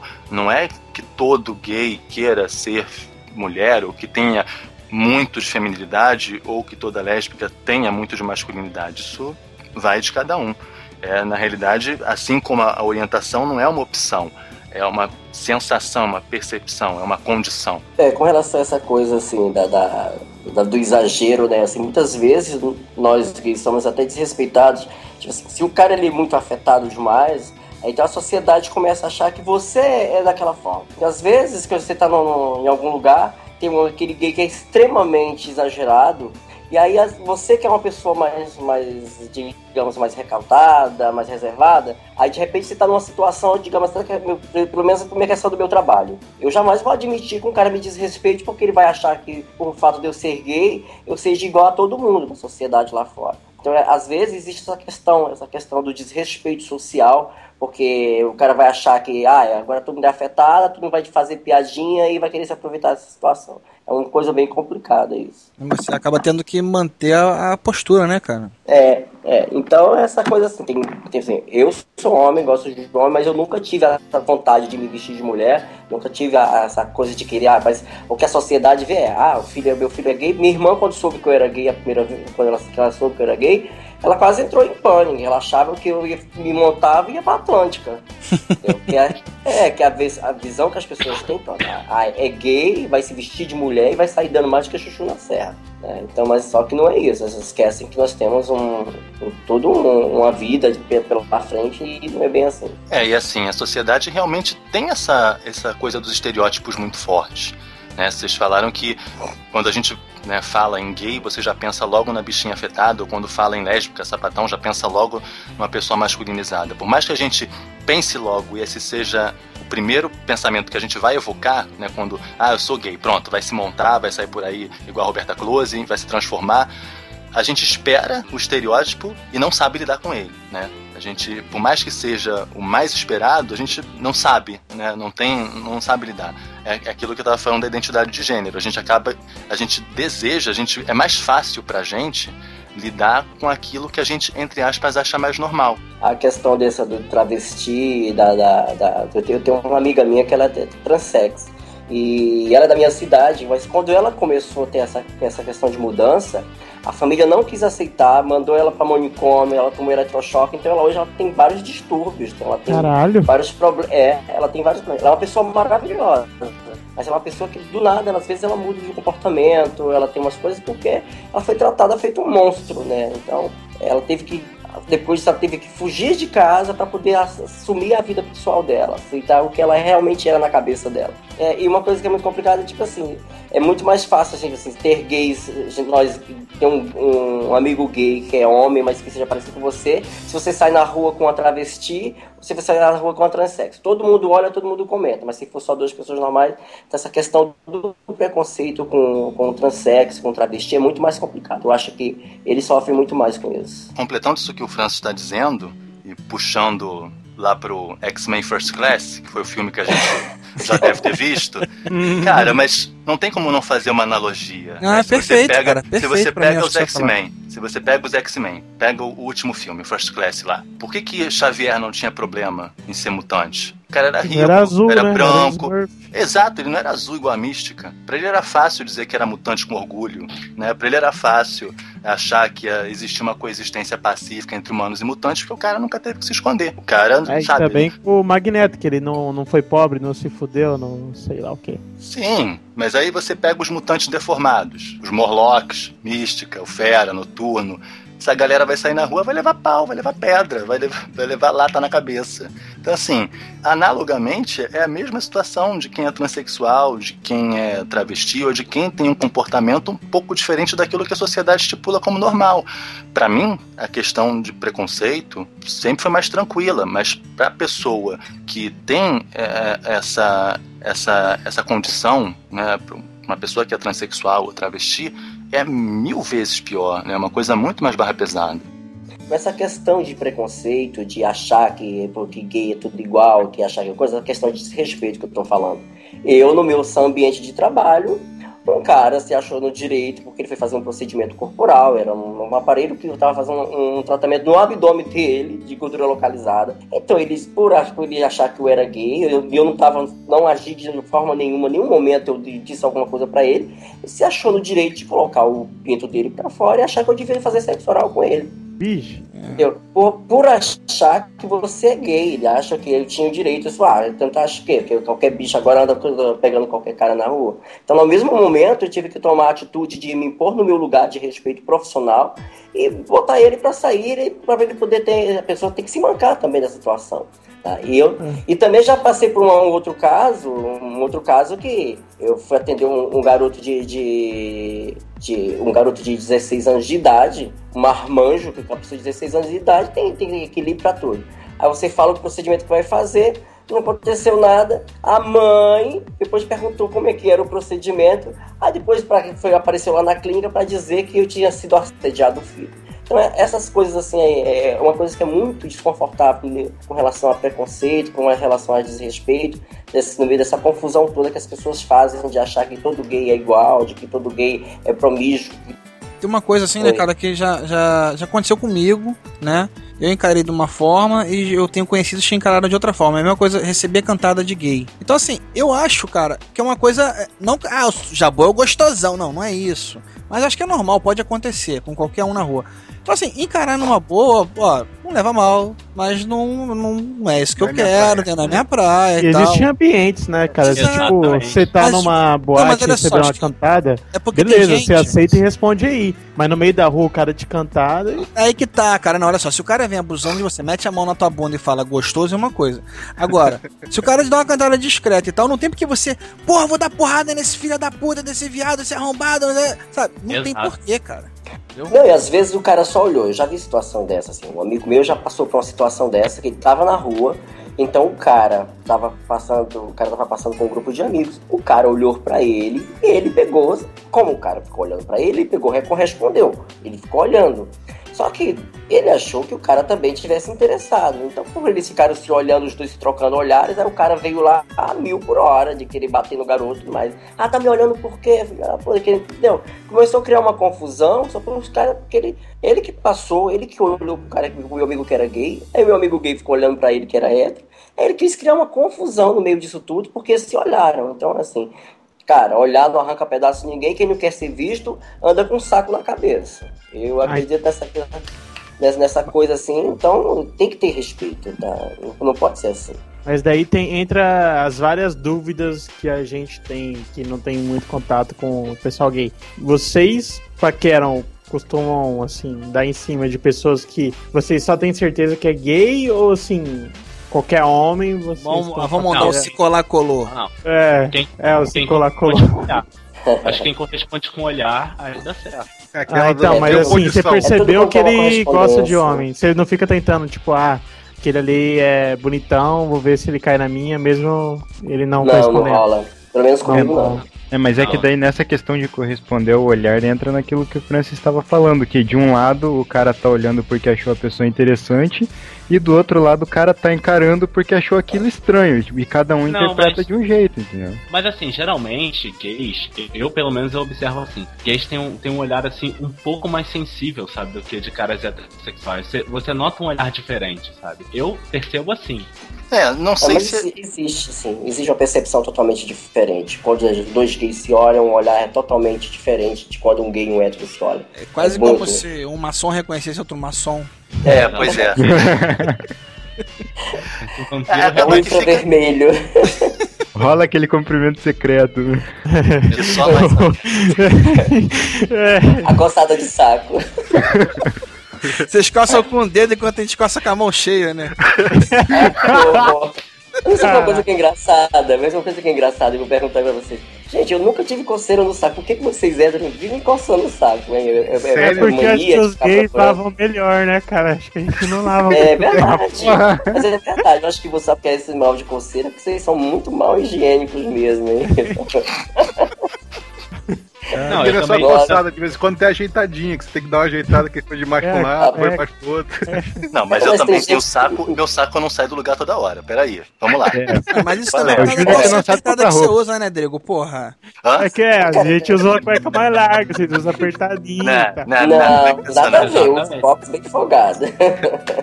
Fala nisso, só voltando um pouquinho no assunto, cara. Porra, eu já, já soube de uma, uma menina que eu conhecia, cara, que ela usava cueca, botava limão na cueca pra simular o saco, cara. Puta que pariu. Lésbica, né, no caso. Uma meia. Ah, bom. Não, ela botava Eu limão mesmo pra simular duas bolas, cara. Eu já conhecia uma que colocava meia, colocava cenoura, Cenoura. Uma seringa, Muito fino, né, velho? uma seringa de 20ml de 50.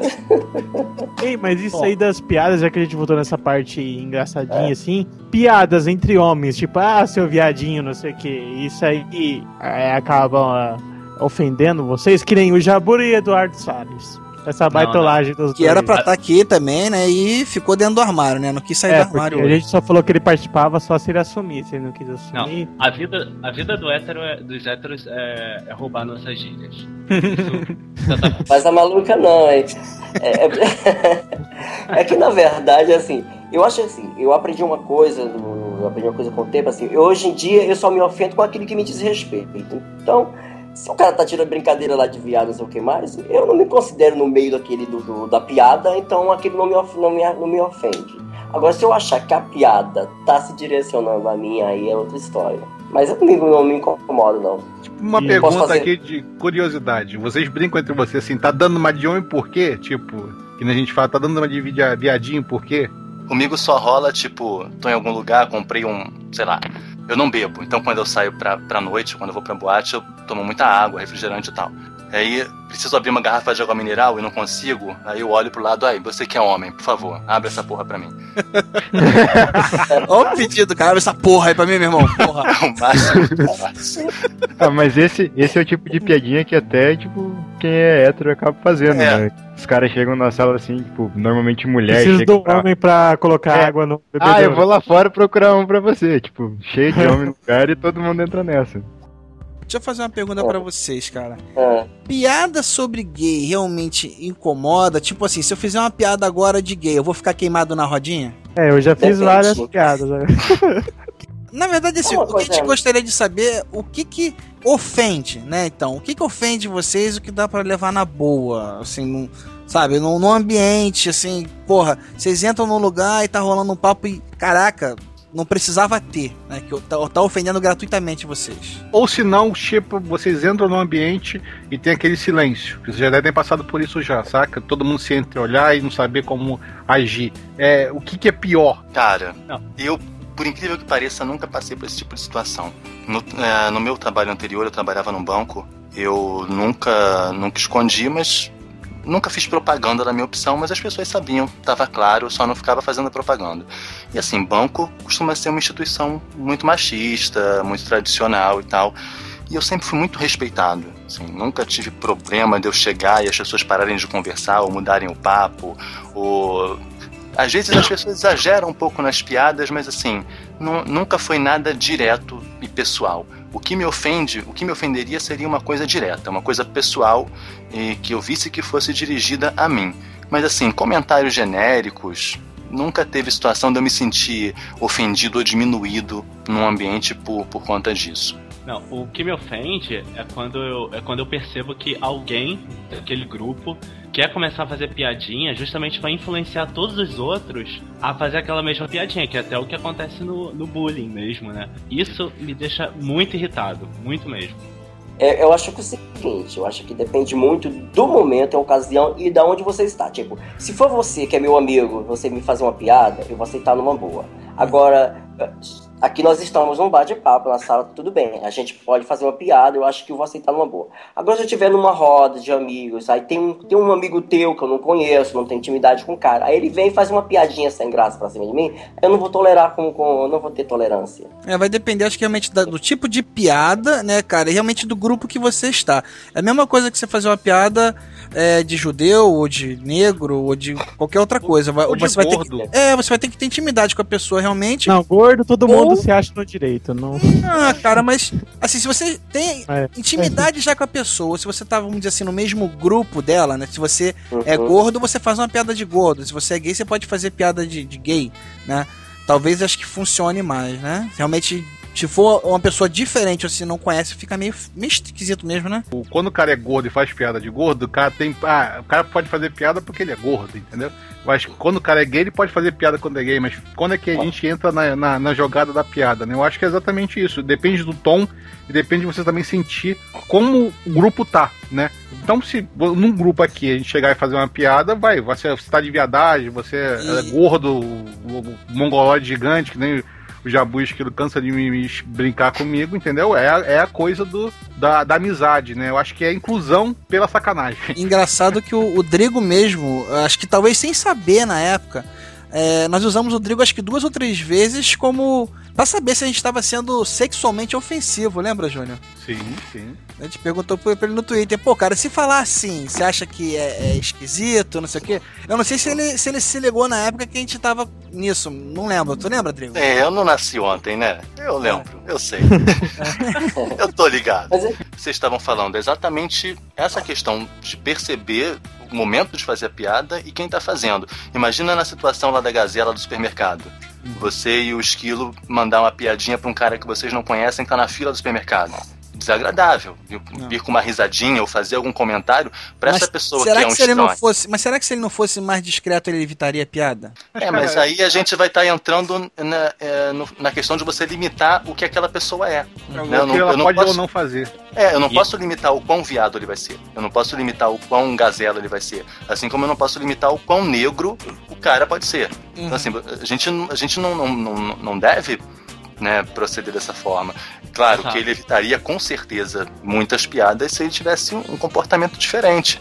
Mas aí vai mexer com a liberdade de expressão dele. O que é chato é quando fazem piadas com situações tristes, né? Tipo aqueles ataques lá na Paulista, sabe? Eu acho que esse tipo de piada que tem que ser evitado, com situações que realmente são tristes e tem gente que sente no direito de debochar. É, mas Eu daí o cara é escroto mesmo, né? Ih, Exatamente, é. mas esse tipo, de, esse tipo de troll a gente vê, às vezes, tanto na televisão e principalmente na internet, entendeu? Tem de montão.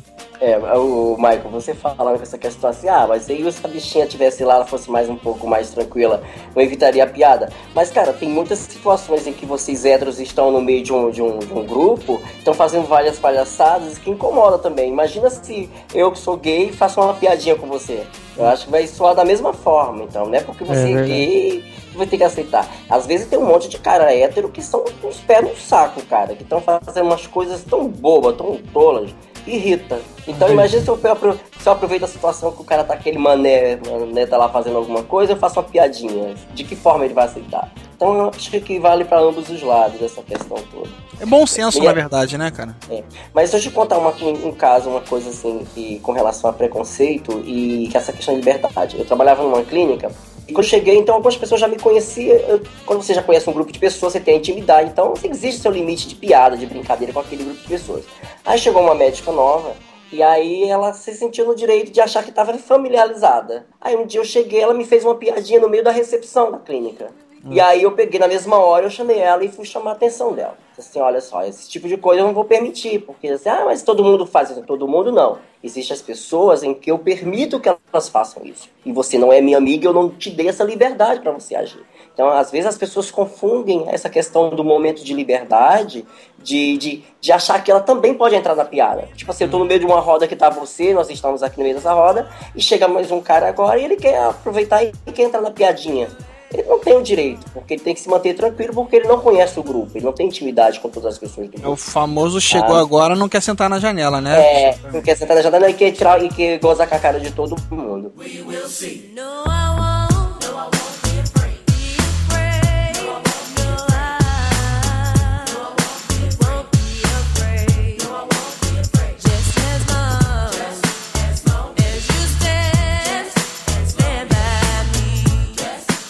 É uma coisa que eu queria frisar aí, ô, é que essa questão das pessoas achar que hétero não pode ter amizades com gays, acho que essa questão do, do convívio, da, da sociedade, acho que é uma coisa que a gente tinha que, que posta isso para as pessoas ter uma, uma questão de mudança na cabeça, né? Que, não é porque todo não é você seja hétero, porque o cara é gay, que o, que tá- que o cara vai ter que dar em cima de você, que há um desrespeito. Eu tenho muitos amigos héteros que saem com suas esposas e todo mundo se dá bem se há um convívio. Mas no, uma sociedade as pessoas veem muito essa questão de achar que gay não tem amigo hétero ou hétero não pode ter amigo gay. Cara, E- assim, tomara que esse podcast sirva também pra isso, sabe? Que é uma coisa que a gente espera, a gente esperava que isso acontecesse gravando esse, esse papo, né? Porque você vê aqui, hoje nós temos, pelo menos oficialmente, né, quatro heterossexuais e três gays. Então, é, a gente tá batendo um papo aqui numa boa, cara, sem nenhum problema. Não tem por que ter um problema maior, né, cara? Homossexualidade não é nenhuma doença, né? Acho que dá pra gente conviver em paz. Dá pra aceitar, sim, uma união homoafetiva, um casamento gay, vamos pra botar assim, bem, bem popular, né? Não tem por que ah, acontecer esses conflitos todos que estão acontecendo agora, né, Eugênio? Sim, cara, eu- é aquela história.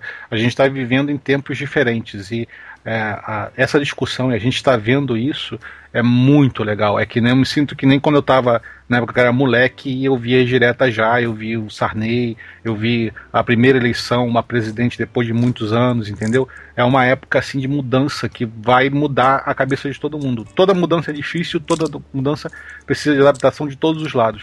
Mas é muito legal isso que a gente está vivendo e eu acho que o pessoal tem que abrir a cabeça. Por que não É, ser amigo? Por que não bater papo, conversar? É, é o preconceito, o mesmo preconceito que diz que o cara preconceituoso, né?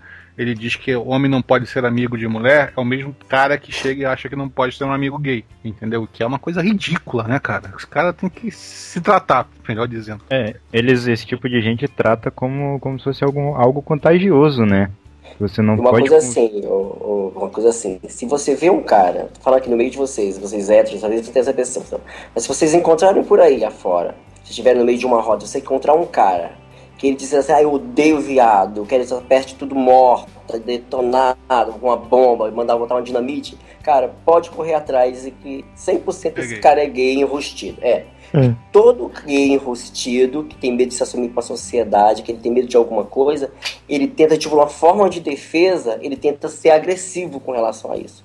né? Porque se o cara que é hétero, o cara hétero, ele não tem, ele não tem medo de, ele não tem medo de, de, de, de estar no meio do ambiente, porque ele sabe bem o que ele é. Então ele não tem medo dessa coisa. Então o cara, quando ele se sente meio que invadido, que ele tem medo de ser descoberto, aí ele começa a fazer a agressão. Eu, já, já percebi muito isso, e já uma vez já encontrei essa mesma pessoa que, que um dia queria matar todos os gays, era a bicha mais passiva que eu conheci em todo mundo. Essa é, essa é a minha teoria Não. também. Quanto mais homofóbico, mais uma bicha louca mora, Ah, mora lá dentro daquele coração. É, cara, É. mas é verdade. Mas tem até um vídeo rolando na internet, eu cheguei a postar no, no meu Tumblr, que foi um vídeo que foi passado para as turmas de, de PM agora que entraram há pouco tempo, que estão fazendo curso de formação.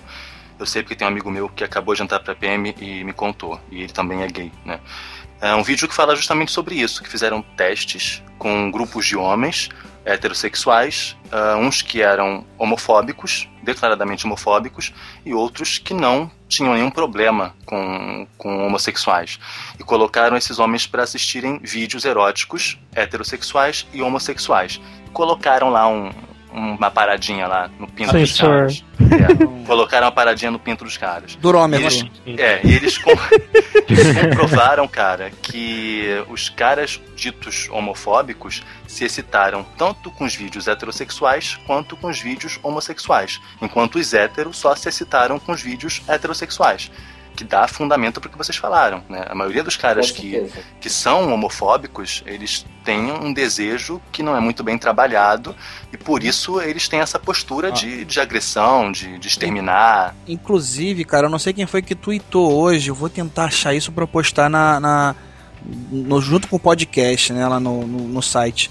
É, uma pesquisa também que fizeram, parecida com essa que você está falando, Rodrigo, só que para comprovar que não necessariamente os pedófilos é, são maiores entre os gays. Tipo, os pedófilos homossexuais são seriam é, Na proporcionalmente mais pessoas do que os pedófilos em geral, vamos dizer assim. Deixa eu falar uma coisa pra você. Então, isso aí, cara, é um mito. Pedofilia é um mito terrível contra o gay. É um preconceito terrível. Na verdade, existe muito poucos pedófilos gays.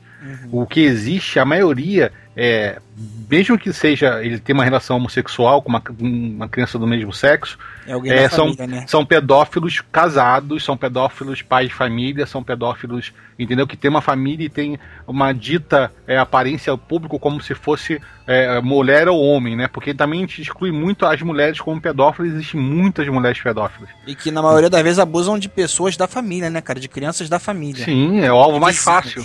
O alvo É, mais pedófilo acaba sendo sempre uma pessoa próxima, né? Ah, eu conheço um, um caso de um cara que era Papai Noel da rua onde ele morava. Mas todo Papai era- Noel é pedófilo. É, pois é.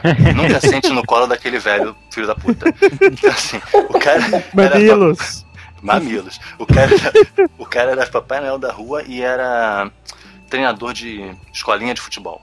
Então, assim, ele tinha acesso às crianças e confiança da- das famílias. Né? Então, quem é que vai imaginar que aquele cara que é maneiro, né, na vizinhança, que leva as crianças para jogar bola, que tá se aproveitando? Né? Então, assim, recentemente uma deputada carioca, né, falou mais abobrinhas e isso está muito em voga. Ela, no discurso dela, ela associou muito fortemente pedofilia, a- pedofilia à homossexualidade, né? E como vocês já falaram, não, não é por aí mesmo, não tem nada a ver uma coisa com a outra. E foi até por isso que postaram esse vídeo hoje, cara. Agora eu lembrei quem foi que postou e vai estar aí no, É, no site. Por- porque uma coisa é você abusar de uma pessoa indefesa, incapaz, que não tem o mesmo entendimento que você e que não está consentindo aquela prática. Outra coisa é uma prática entre pessoas, ah, enfim, que têm um entendimento, que têm aquela vontade, que têm a mesma sexualidade, que estão querendo viver aquela experiência. Então, É, de se não repente, for, é estupro, igual qualquer um, né? Sim, exato.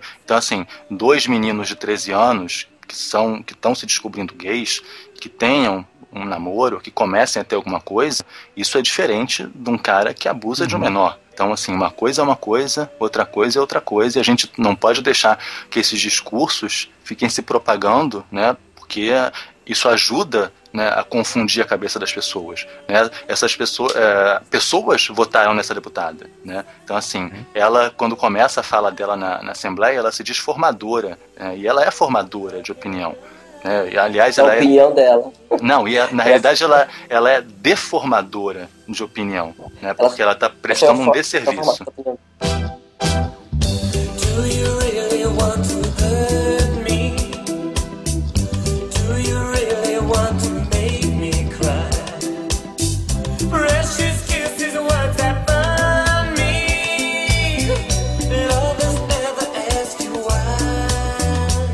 como esse é um assunto muito polêmico, provavelmente que é o mais polêmico, ma- mais mamilósico que a gente já falou aqui no Pirata Cast, a gente pede, né? Que Inclusive não era pra ser polêmico, né, cara? A gente não tem por que ser polêmico, mas acaba sendo, né? Mas eu acho que o mais interessante ainda é tratar assuntos que a gente não tem certeza, né? A gente às vezes considera uma coisa como sendo verdade, mas a gente não, nunca pergunta pra ninguém. Essa é a oportunidade, né? E a gente É poder- quer, no Papo Pirata, poder discutir mais coisas ainda que a gente não conseguiu discutir aqui, expandir eh, essa ideia, né? É, se, se tiver alguém, de repente, que queira sair do armário aí nos comentários, ou não, né? Queira. É discreto, quer de repente postar anonimamente, quer tirar dúvidas, não sei. Acredito que o Drigo vai estar frequentando o Pedro, não sei, o Francis, eu não sei, mas o, o Drigo, que é um cara mais de internet que a gente conhece, deve frequentar o campo de comentários aí pra responder a galera que quiser saber É. algo mais. É legal. Até porque também, pelo que eu sei, o Drigo tá querendo fazer um podcast GLBT. É isso, Drigo? Ih, ih, já me descobriram. Não, verdade.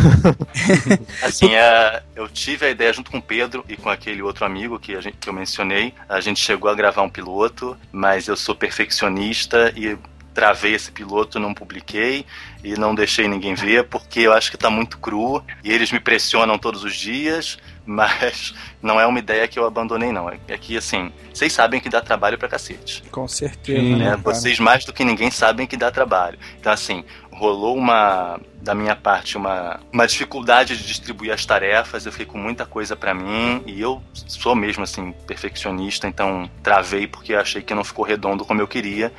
Mas, de repente, mais pra frente, quem, quem sabe, né? É, mas você aceita é, participantes, a galera que queira bater papo, queira conversar sobre o assunto, pode é, postar aí, tanto no, no comentário, quanto pode também te procurar no Twitter, né, cara? Drigo Menezes, né? Isso, Drigo Menezes é o meu Twitter, tô lá quase 24 horas por dia. Mentira, eu faço coisas da vida também. Não sou vagabundo.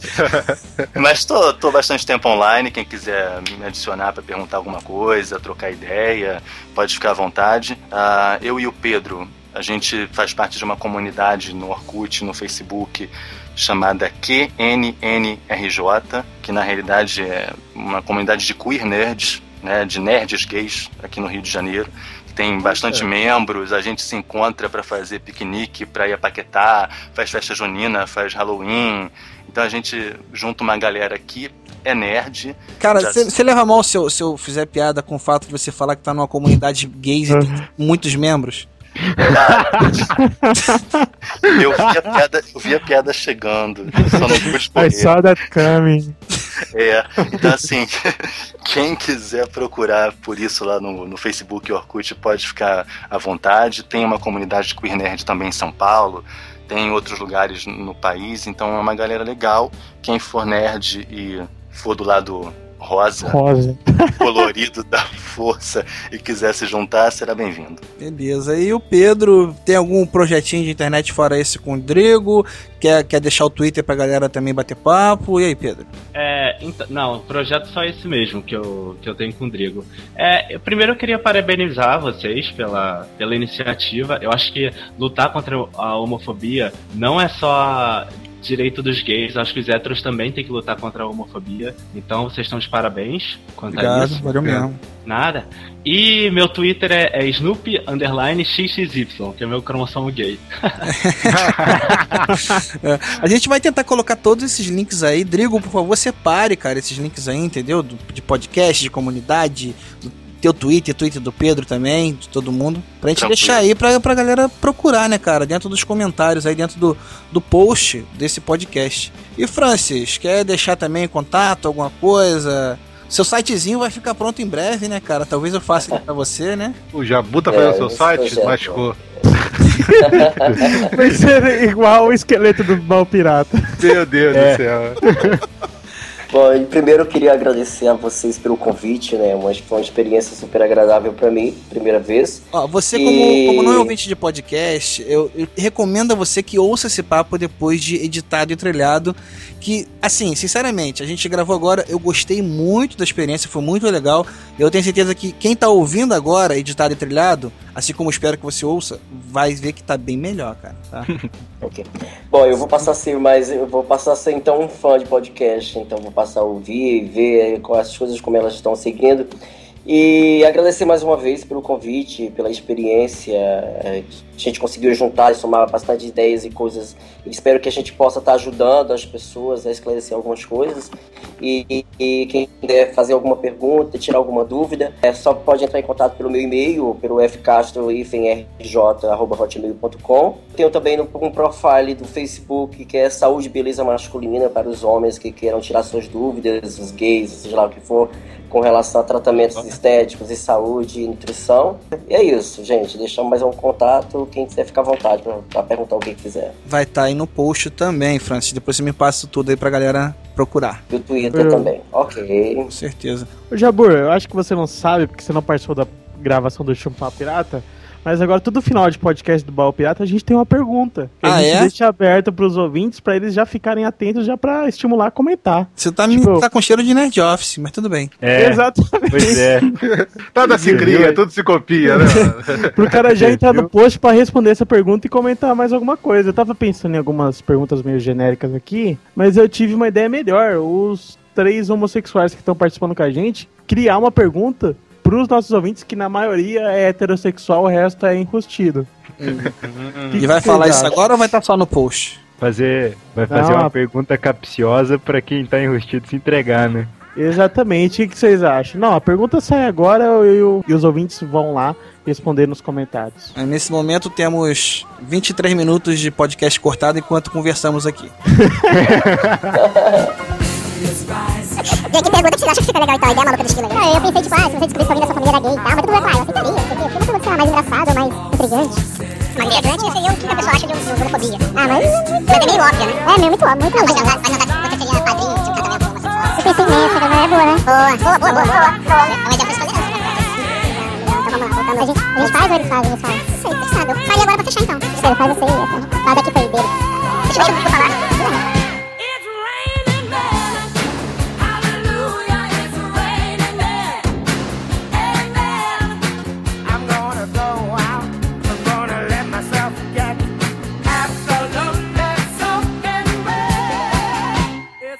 Após essa deliberação inteira aqui, que vocês ouvintes não ouviram, né?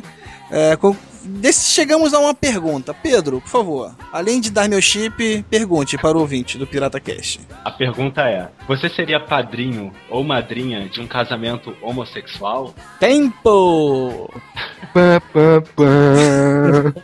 Nos comentários e pode mandar mais tu- tudo que você quiser escrever lá. Estamos aqui pra isso, né, galera? Isso aí. Então é isso, galera. Obrigado aí por todo mundo ter participado. Adorei gravar esse podcast. Acho que mais do que todos os outros Pirata Cast que a gente já gravou.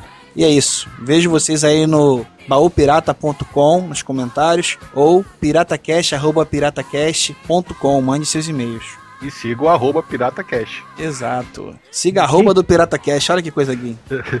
Quem quiser assumir sua sexualidade aí nos comentários aí, tá de boa. Isso. E cartinhas para Dudu. Mande ele sair do armário. Abraço.